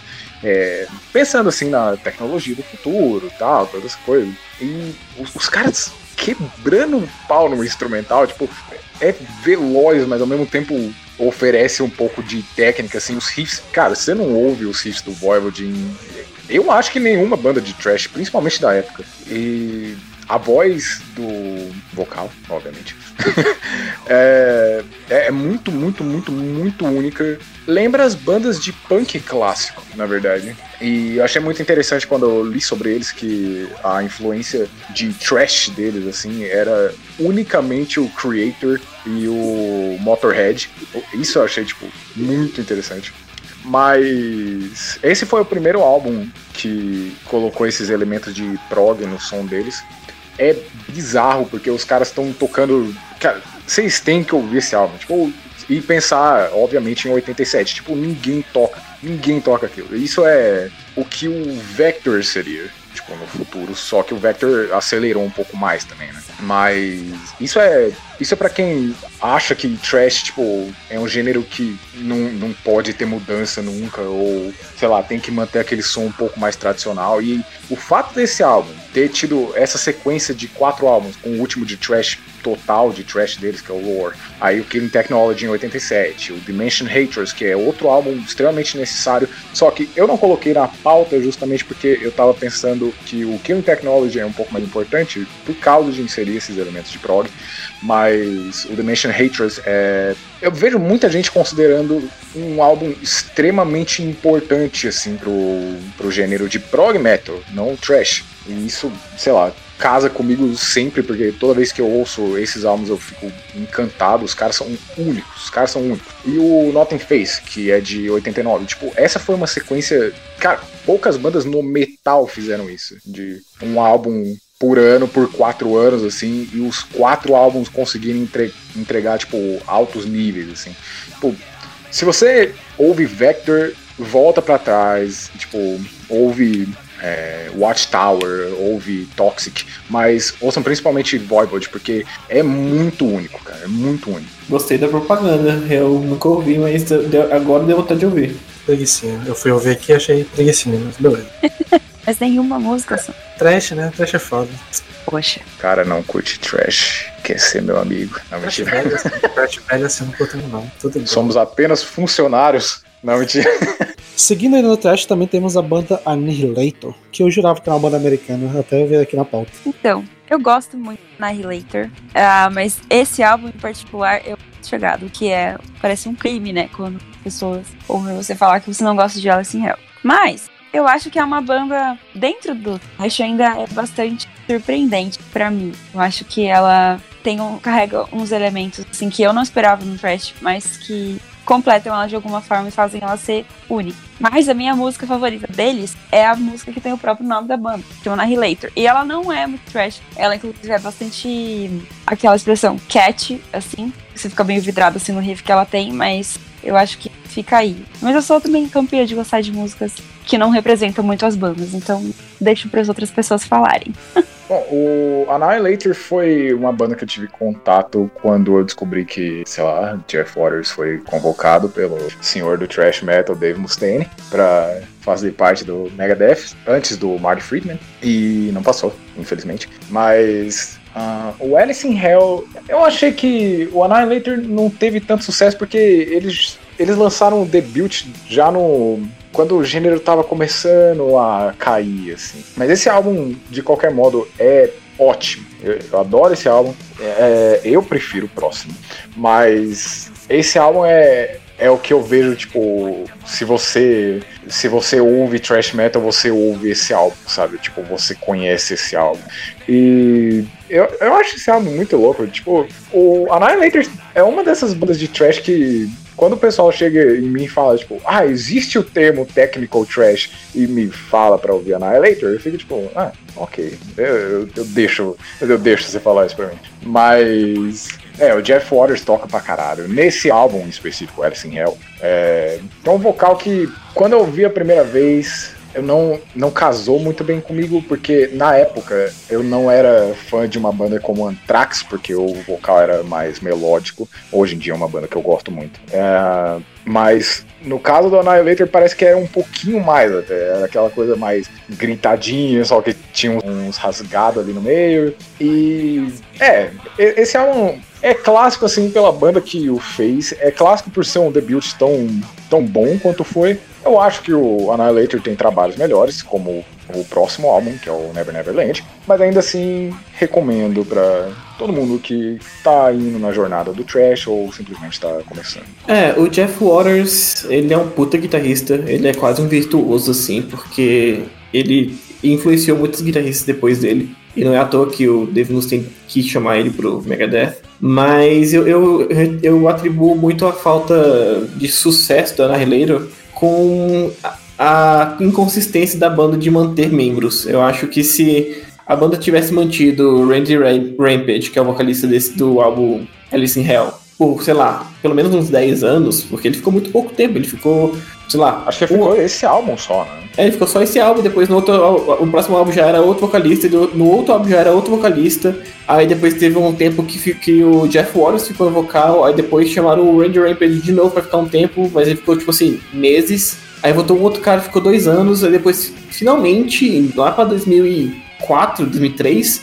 é, entrou o Dave Padden, que ficou até 2015, se eu não me engano. Então, assim, eu acho que eu atribuo muita falta de sucesso do Annihilator com essa dificuldade de manter membro. E eu falei só de vocalista, porque o Annihilator, todos os outros instrumentos são vários membros. Então, assim, é, é, eu acho que a maior dificuldade da, da galera de seguir o Annihilator foi essa dificuldade de manter membros. E também sem contar, né, que ali no começo da, desse milênio aí, eles tentaram passar um pouco pro new metal e dar uma modernizada demais e saiu umas coisas meio bizarras. É, eu lembro que, como eu disse, os dois primeiros álbuns são álbuns que eu gosto. O terceiro álbum eu já tipo, acho completamente diferente e é lançado num período, se não me engano, de quatro anos, sabe? E, tipo, quando, quando eu digo completamente diferente, nesse caso em específico, é que nada da banda era igual a não ser o Jeff Waters. Exatamente. É, lembrando também uma curiosidade legal aí, que acho que já comentei aqui, que nesse terceiro álbum aí, o baterista é o Mike Mangini, que hoje tá no Dream Theater, né? E inclusive uma das minhas músicas preferidas do Annihilator começa esse álbum, que é a Set the World on Fire, que tem um, um riff também. muito foda, que o riff que, de guitarra junto com a bateria, que é muito da hora, muito da hora, sério. Mas voltando pro Alice in Hell, eu acho um puta álbum legal. Não é o meu preferido também, eu também prefiro o segundo álbum. Mas, porra, é um álbum muito legal, cara. Tipo, um álbum que começa com Alice in Hell, Welcome to Your Death, Wicked Mystic. Não tem erro, sabe? Tipo assim, são três músicas de thrash que tem riffs maravilhosos e o vocal do Randy Rampage é muito divertido. Eu, eu gosto muito do vocal dele, cara. É, é meio diferente, assim, é um pouco rasgadão, que, que, nem você disse. Tem uns agudos do nada, assim. Mas eu acho que combina muito com, com Annihilator e combina muito com o estilo do álbum, cara. Eu tenho essa convicção que se o Annihilator tivesse mantido o Randy Rampage por mais uns anos aí, eu acho que eles seriam muito conhecidos, porque eles tinham uma, eles tinham uma cara muito emblemática, pelo menos no primeiro álbum. Aí depois foi ter outra cara, que era boa também, aí teve outra cara, aí teve outra cara, aí virou. A discografia do Annihilator às vezes parece que é tipo um, uma, uma coxa de retalhos, assim. Mas tem muita parte boa. É que não parece a própria banda, esse é meu problema com eles. É, não parece a própria banda e.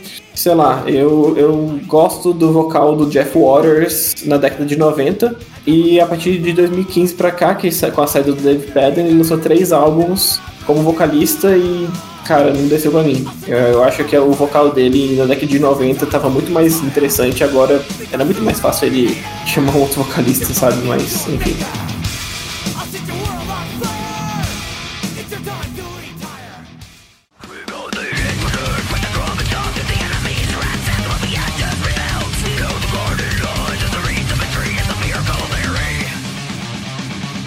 Bom, e também, agora indo mais para uma era moderna da sonoridade canadense, temos a banda The Agonist, que é a banda que lançou ao mundo a Alice White Glaze, que eu pessoalmente nunca nem ouvi nada deles, então eu vou ficar em silêncio nesse bloco. Cara, eu confesso que também não sou um grande fã de Agonist, mas eu lembro de quando foi na, em 2011, 2012, eu tava pesquisando bandas com vocais femininos e tal, e achei o The Agonist, e cara, esse álbum de 2012, o Prisoners, é um puta álbum. A verdade é essa, tipo assim, é o último álbum que tem a Alissa White Plus com eles, que, sei lá, acho que foi 2013, né, que, é, que ela foi chamada pro Ark Enemy, mas, puta, é um puta álbum, na moral, é, é uma mistura de vocal gutural dela, que é muito bom, todo mundo conhece o, o trabalho dela no, no Ark Enemy, mas no Diagonist ela, ela mistura muito bem o, o gutural com o limpo, e o limpo dela também é muito bonito. E tem o peso do caralho, assim, tem uma, tem uma faixa chamada Penofobia, porra, já começa uma paulada do caralho, é, é muito bom, é muito legal. Uh, uh, ele passeia, eu acho que o, o, problema da banda é que ela passeia por muitas coisas, assim, sabe? Tipo, eles são metalcore, mas às vezes são meio progressivo, e às vezes são melodic death, aí às vezes são, sei lá, uma mistura dos três numa música só. Eu gosto bastante, mas desse álbum, no caso. Eu, os, os outros álbuns, quando a Alicia saiu, eu não ouvi, porque eu perdi interesse, e foi uma época que eu também tava mais ouvindo tanto um metal mais extremo, assim, mais pesado. Mas é isso, esse álbum, de, o Prisoners de 2012 é, é um puta álbum legal. Tem faixas muito boas e tem uns clipes muito legais também que vale a pena dar uma olhada no YouTube. A única coisa que eu manjo da banda é que a Gabi, né, nossa brother, ela é muito fã da banda. E inclusive acho que ela chegou a indicar a música Predator and Prey no episódio do Ginger, se eu não me engano, pra fechar o episódio. Eu sei que ela curte muito, então deixa aqui o, o, o abraço pra ela, né, a lembrança. Mas eu pessoalmente nunca ouvi, então não sei se mais alguém quer comentar alguma coisa. É, é isso aí. É um álbum divertido, é maneiro. Assistam os, os clipes no YouTube que são bem legais. E é isso. Bom, e entrando nas terras confusas canadenses, né? Temos agora o David Townsend no David Townsend Verso, que eu não faço ideia do que é. Não entendo o conceito. Tem, sei que tem David Townsend, tem David Townsend Project, tem, tem David Townsend Band, tem Stephen Led. Eu não faço ideia, nunca ouvi, porque eu tenho medo, é confuso, não sei como entrar. Mas é um cara que a gente não pode deixar de citar, né, bicho? O Strapping on Leds é uma das poucas bandas que consegue me fazer pensar que porra, o industrial metal pode ser bom. O, o Siri é um puta álbum. E o Devin Townsend, eu vejo que muito fã dele é, tem, tem saudade, tipo, os caras acompanham o Devin Townsend e, tipo, o Devin Townsend faz o que ele quiser, porque ele é um cara foda, assim, basicamente tudo que, tudo que ele toca, o pessoal aplaude. Tipo, o, o Strapping on Let's foi a primeira banda do Devin Townsend, tirando o momento que, se não me engano, ele cantou pro Steve Vai no Passion and Religion, acho. Sex and Religion, não, não, não lembro. Que é o álbum de 93 do Steve Vai. É aquele é... álbum que ele, que ele desmaia? Isso! Isso ah, aí sim. Essa, eu nunca ouvi esse álbum, mas eu sei dessa história, que ele dá um agudo lá, que ele de 25 segundos, né? Aí depois ele desmaia e, e deixaram o, o, o som no, no, no álbum Tipo, ele desmaiando e falando Jesus Christ, alguma coisa assim, né? Isso é. Bom demais, bom demais. Mas o Strapping on Lead, é, junto ao Nine Inch Nails, é uma das bandas que me faz pensar que industrial metal pode ser bom. Acho que bandas que usaram melhor desse elemento hoje em dia são bandas como Cold Orange, todas essas coisas. É, eu venho, por exemplo. E eu não tenho tanta memória desse álbum porque faz muitíssimo tempo que eu não ouço, mas eu tenho com certeza que esse álbum é o melhor deles porque eu, eu, sei disso. Os outros álbuns eu simplesmente não lembro tanto. O Siri é um puta álbum, cara. E, assim, eu recomendo até que eu volte a ele, porque eu vi ele na pauta e falei, porra, ainda bem que a gente vai falar do Siri e tal. Puta álbum, vou ouvir. E acabei não ouvindo. Infelizmente, peço desculpa aí pro público. mas, mas vale a pena. Vale muito a pena e é o início da jornada de um dos caras mais inventivos, assim, do metal. Eu fui checar aqui, é realmente é na Sex and Religion. É, tem um, um agudo aí do, do Devin Townsend e na, na, na próxima música, o começo da música é ele falando Holy shit, Jesus Christ. ele falando que não consegue sentir os dedos dele e é isso aí. Uh, um álbum que eu vejo que muitíssima gente assim, que é, vai ouvir Devin Townsend. Tipo, os dois próximos álbuns que eu vou comentar são os álbuns que eu, eu recomendaria para todo mundo que tá entrando pro prog metal, assim, por exemplo, que é o Ziltoid, que é um álbum conceitual. E é, é uma história engraçada, mas é, é basicamente um extraterrestre vem pra Terra em busca do melhor café do mundo.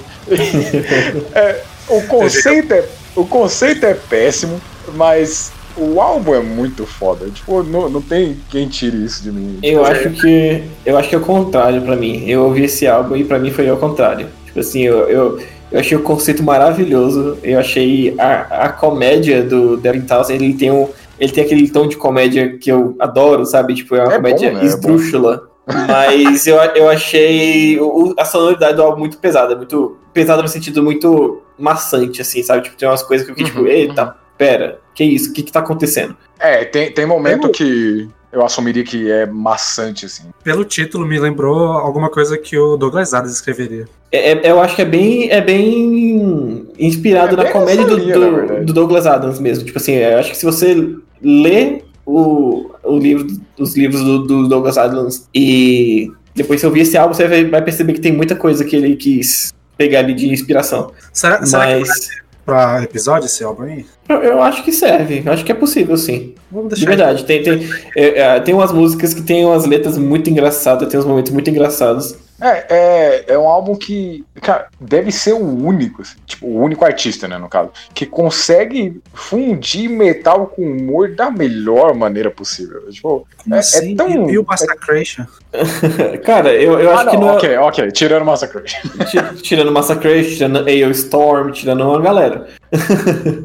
Mas eu acho que eu, vi, eu tava olhando, ouvindo esse álbum e ele não tem no Spotify, só no YouTube da vida. E um dos comentários era que, que o Devin Townsend é o Frank Zappa do metal. E eu falei, ah, eu, eu acredito. Faz sentido, o cara tocou com o Steve Vai, que era basicamente pupilo do Frank Zappa. Pois é, Mas- então faz sentido. Enfim, e o outro álbum que eu recomendaria pra todo mundo que tá entrando pro prog metal, eu não lembro se esse álbum segue um conceito, se eu não me engano, ele segue. É o Deconstruction, que já aí é o Devin Thousand Project. Que eu. Nossa, esse álbum é muito bom. Puta que pariu, velho.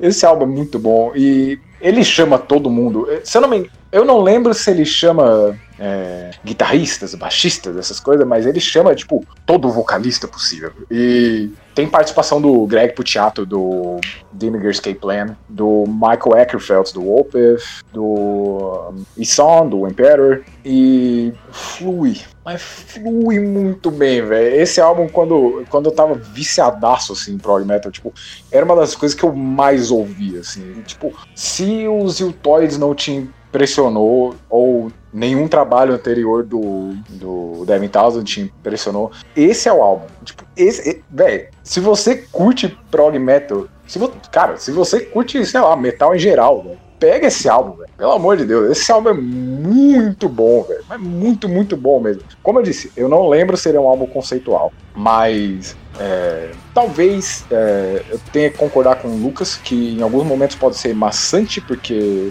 a produção do Devin Townsend faz com que seja isso mesmo. E ainda assim eu acho ele um puta produtor. Mas o álbum é divertido. E o álbum é foda, é pesado pra caralho. E se eu não me engano, é, só tocando nessa coisa do humor novamente, a música que tem o Greg Puciato se chama. Esse confirme aí pra mim, por favor. Se chama The Mighty Masturbator. Porra. Eu, eu não, não lembro se é isso, mas. Ainda assim, esse álbum, esse álbum flui, mas flui muito. Esse álbum é muito bom. Muito, muito, muito, muito bom mesmo. Ca- Cara, eu nunca ouvi esse álbum, mas agora eu, eu quero que você fez uma propaganda muito boa dele. E ainda mais tem o Michael, né? Então. Pra quem nunca ouviu nada do David Townsend, tu acha que esse é um bom pra começar? Na verdade, é, se tratando do, do aspecto tirando o Strapping on LED, eu acho que esse é o álbum pra começar. E eu acho. E eu, eu que nunca ouvi nada do, do David Townsend, a não ser um pouquinho do Ziltoid que eu falei, e uma música só que eu, que eu, que eu conhecia, tipo assim, há uns 12 anos atrás, quando eu nem sabia quem era esse cara. Eu ouvi essa música em algum lugar, não lembro aonde. Que é a.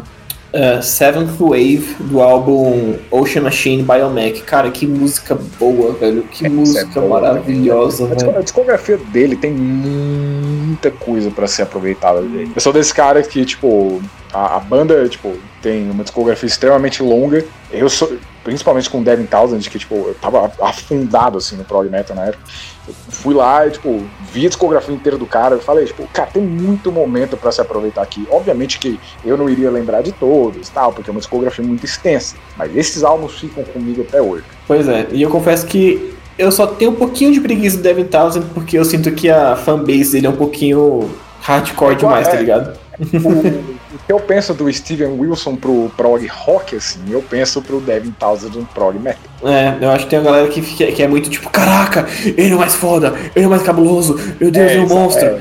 Aí eu fico tipo, com um pouco de preguiça, dá preguiça, de verdade. Mas eu vou dar uma chance. Oh, Deus, o Devin Townsend vai lançar! Eu não acredito! É, é tipo isso. Ah, e um recado pros fãs de Opeth. Aqui vai ser o último momento que vocês vão ouvir um gutural do Michael no estúdio. é isso.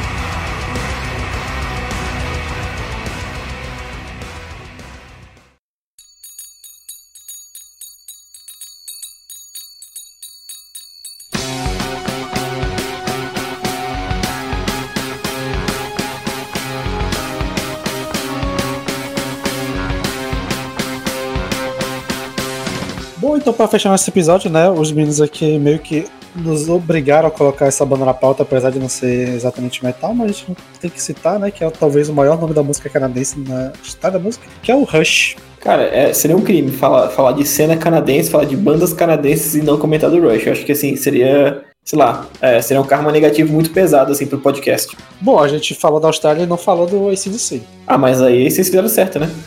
Cara, o, o Rush é, é meu Megadeth no, no rock. E eu amo a discografia inteira. Eu poderia, sei lá, eu poderia fazer o podcast inteiro, assim, ser, tipo, sobre Rush. Eu poderia comentar sozinho, tranquilamente. Não teria problema nenhum com isso. Tranquilamente. E, cara, se, se vocês curtem prog metal, é, tech death, essas coisas, tipo, super técnica, talvez esse seja o ponto de entrada perfeito e vocês tenham que agradecer esses caras, porque todos os membros, tipo, o Rush foi a banda de prog rock que fez com que técnica fosse possível de ser comercializada, mais do que o Yes, pra mim, pelo menos. É, e ainda assim conseguir trazer um som mais chiclete, basicamente. Tipo, eu ouço um épico, tipo é, 2112, e são 20 minutos que passam voando, velho. Tipo, é. Esse- essa é uma das músicas da minha vida, assim, tipo, quando eu tava reouvindo o álbum pra fazer a pauta, tipo, eu sabia cantar todas as letras, tipo, até hoje, assim. É, tava comentando com a Kat, inclusive, que é, durante a audição de algumas músicas, principalmente Twilight Zone, eu, tipo, tava chorando cantando, tipo...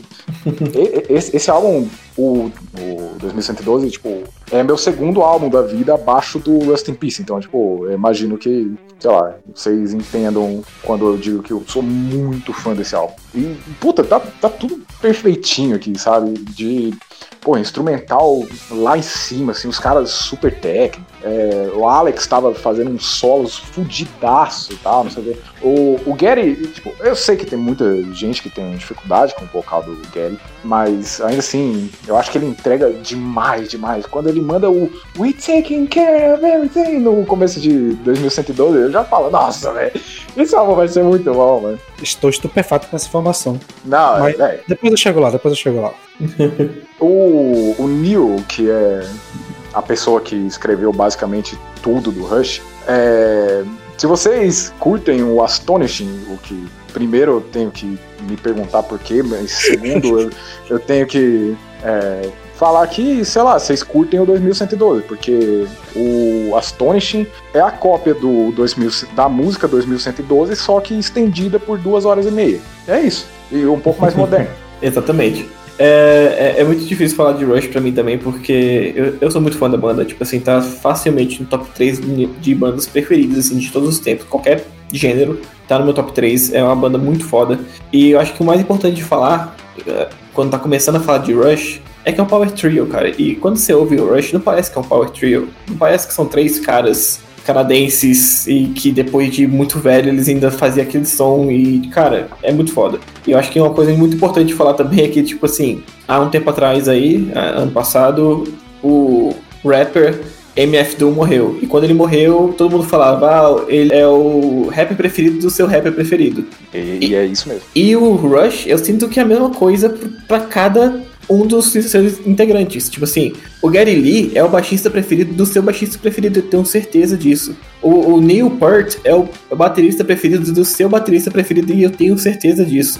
O Alex Lifeson, que é o guitarrista, ele tem uns arranjos, ele é muito foda também. Então, assim, além de dois, gênios do, de, dos seus instrumentos, tem o Alex Lifeson que não fica para trás. Ele é muito bom. E esse trio faz essa banda, pô, é, é, sensacional, cara. O 2112, é o 2012, é um puta álbum, cara.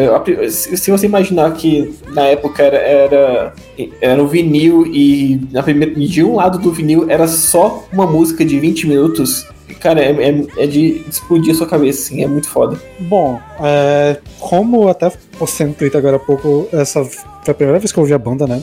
E vocês preferem que eu comece com falando mal ou falando bem? O que você quiser.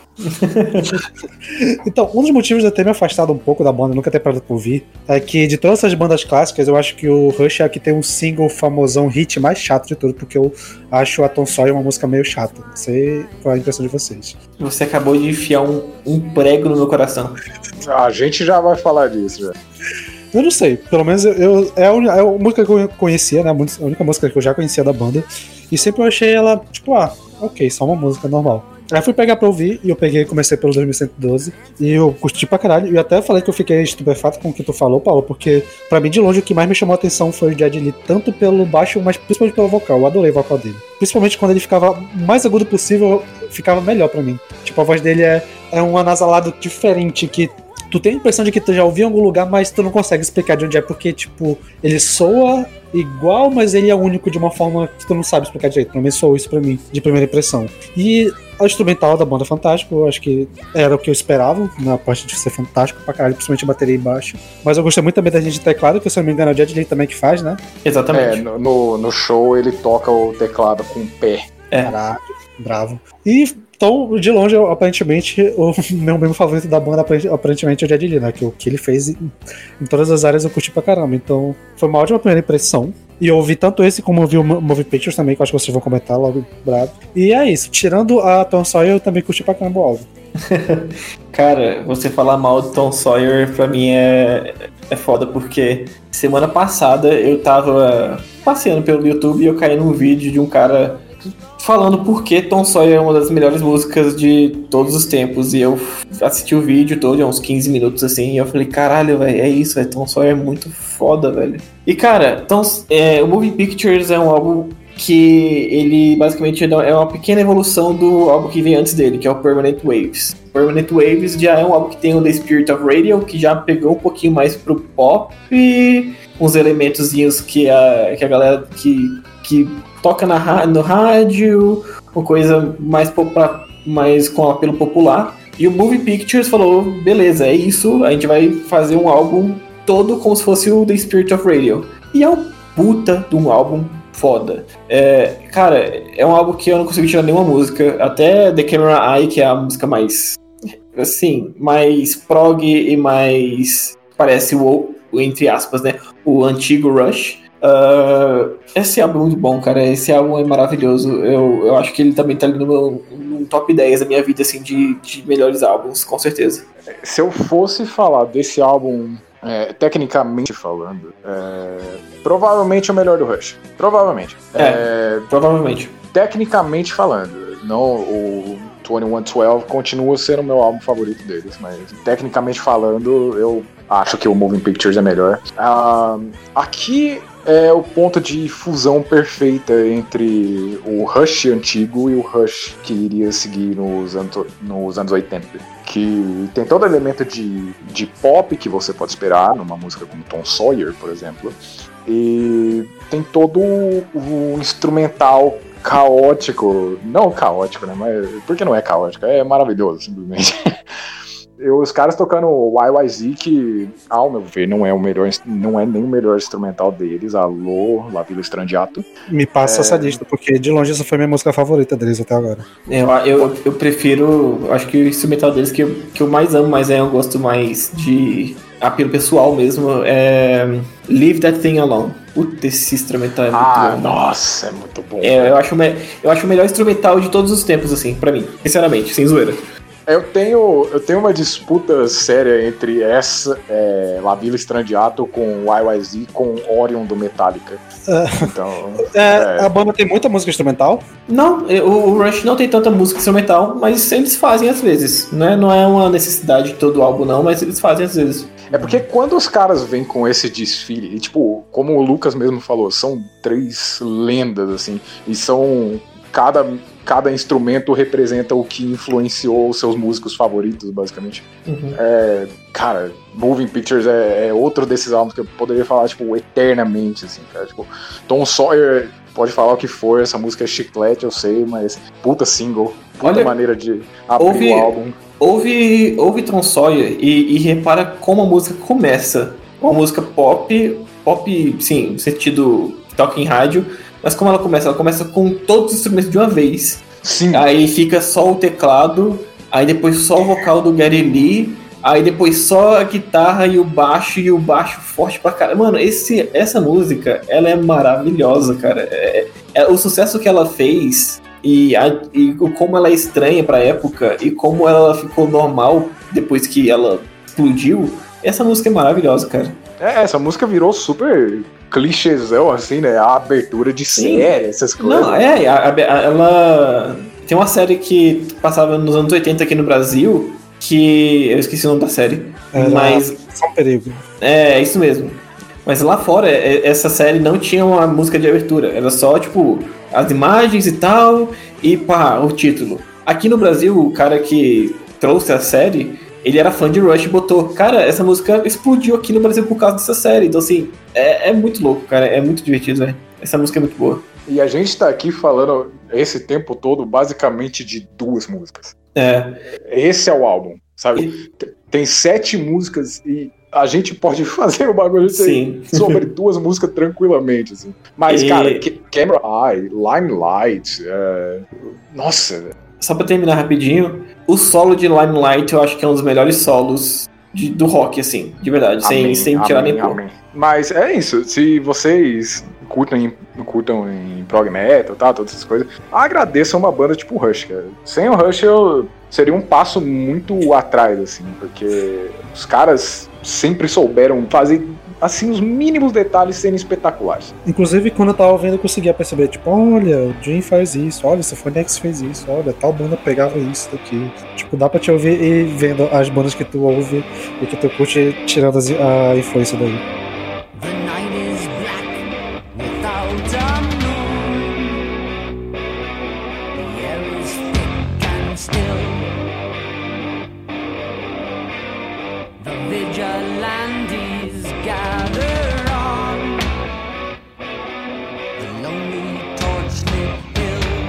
Bom, galera, então ficamos por aqui. Muito obrigado para quem acompanhou até agora. Quem tiver recomendação de alguma outra cena ou de algum outro pet que vocês queiram que a gente fale, deixe com a gente, que a gente vai dar uma olhada. A gente espera fazer mais essa, esse quadro que eu acho interessante, né? A gente só fez dois até agora, mas acho que a gente vai tentar trazer. Só que ele é complicado porque normalmente o país tem banda pra caramba, né? Então tem que ter tempo pra ouvir. Mas ainda assim, deixe suas indicações, seus comentários. Se a gente também esqueceu de falar alguma banda do Canadá que vocês acham que a gente poderia ter mencionado, deixem aí nos comentários. E é isso. Redes sociais, né? VNA Podcast, sigam a gente. Disclaimer, se vocês queriam ouvir Justin Bieber, vocês ainda podem pedir nos comentários. Olha só. Avril Lavigne. Avril Lavigne Ou, ou Drake. E fiquem agora com Covades, Silence Calls the Storm.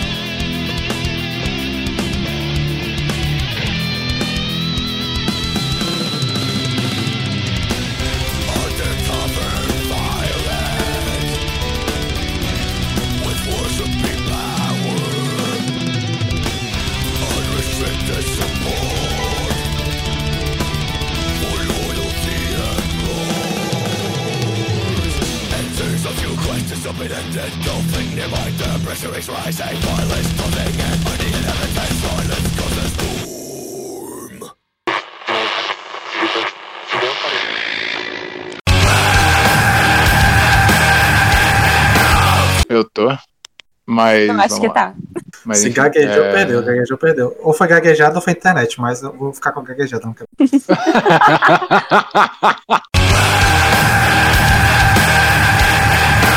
Tem uma coisa que eu acho muito engraçada também, que o guitarrista, ele é cabeludo, mas ele, ele usa o cabelo amarrado e ele fica bangueando o cabelo amarrado. Acho muito engraçado. Olha só, algo incomum.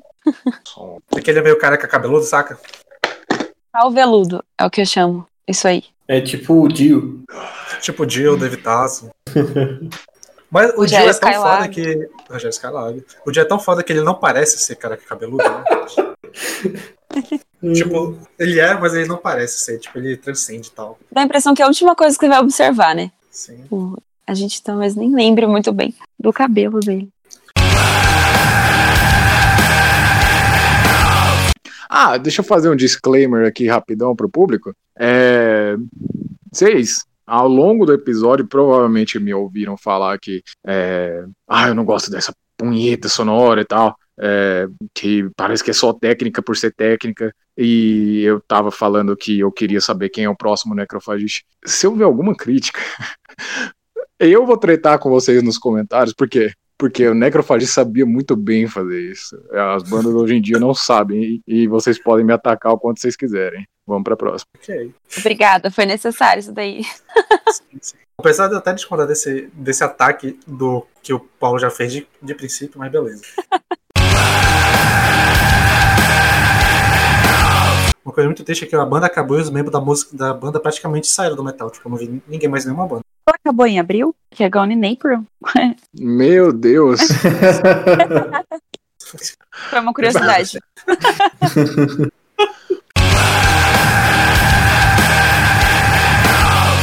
Gente, alguém mais ouviu? Eu caí. Não! Ah meu Deus do céu, velho. Tô ouvindo o ASMR do Sander aqui. VNE ASMR. Siga aí no YouTube.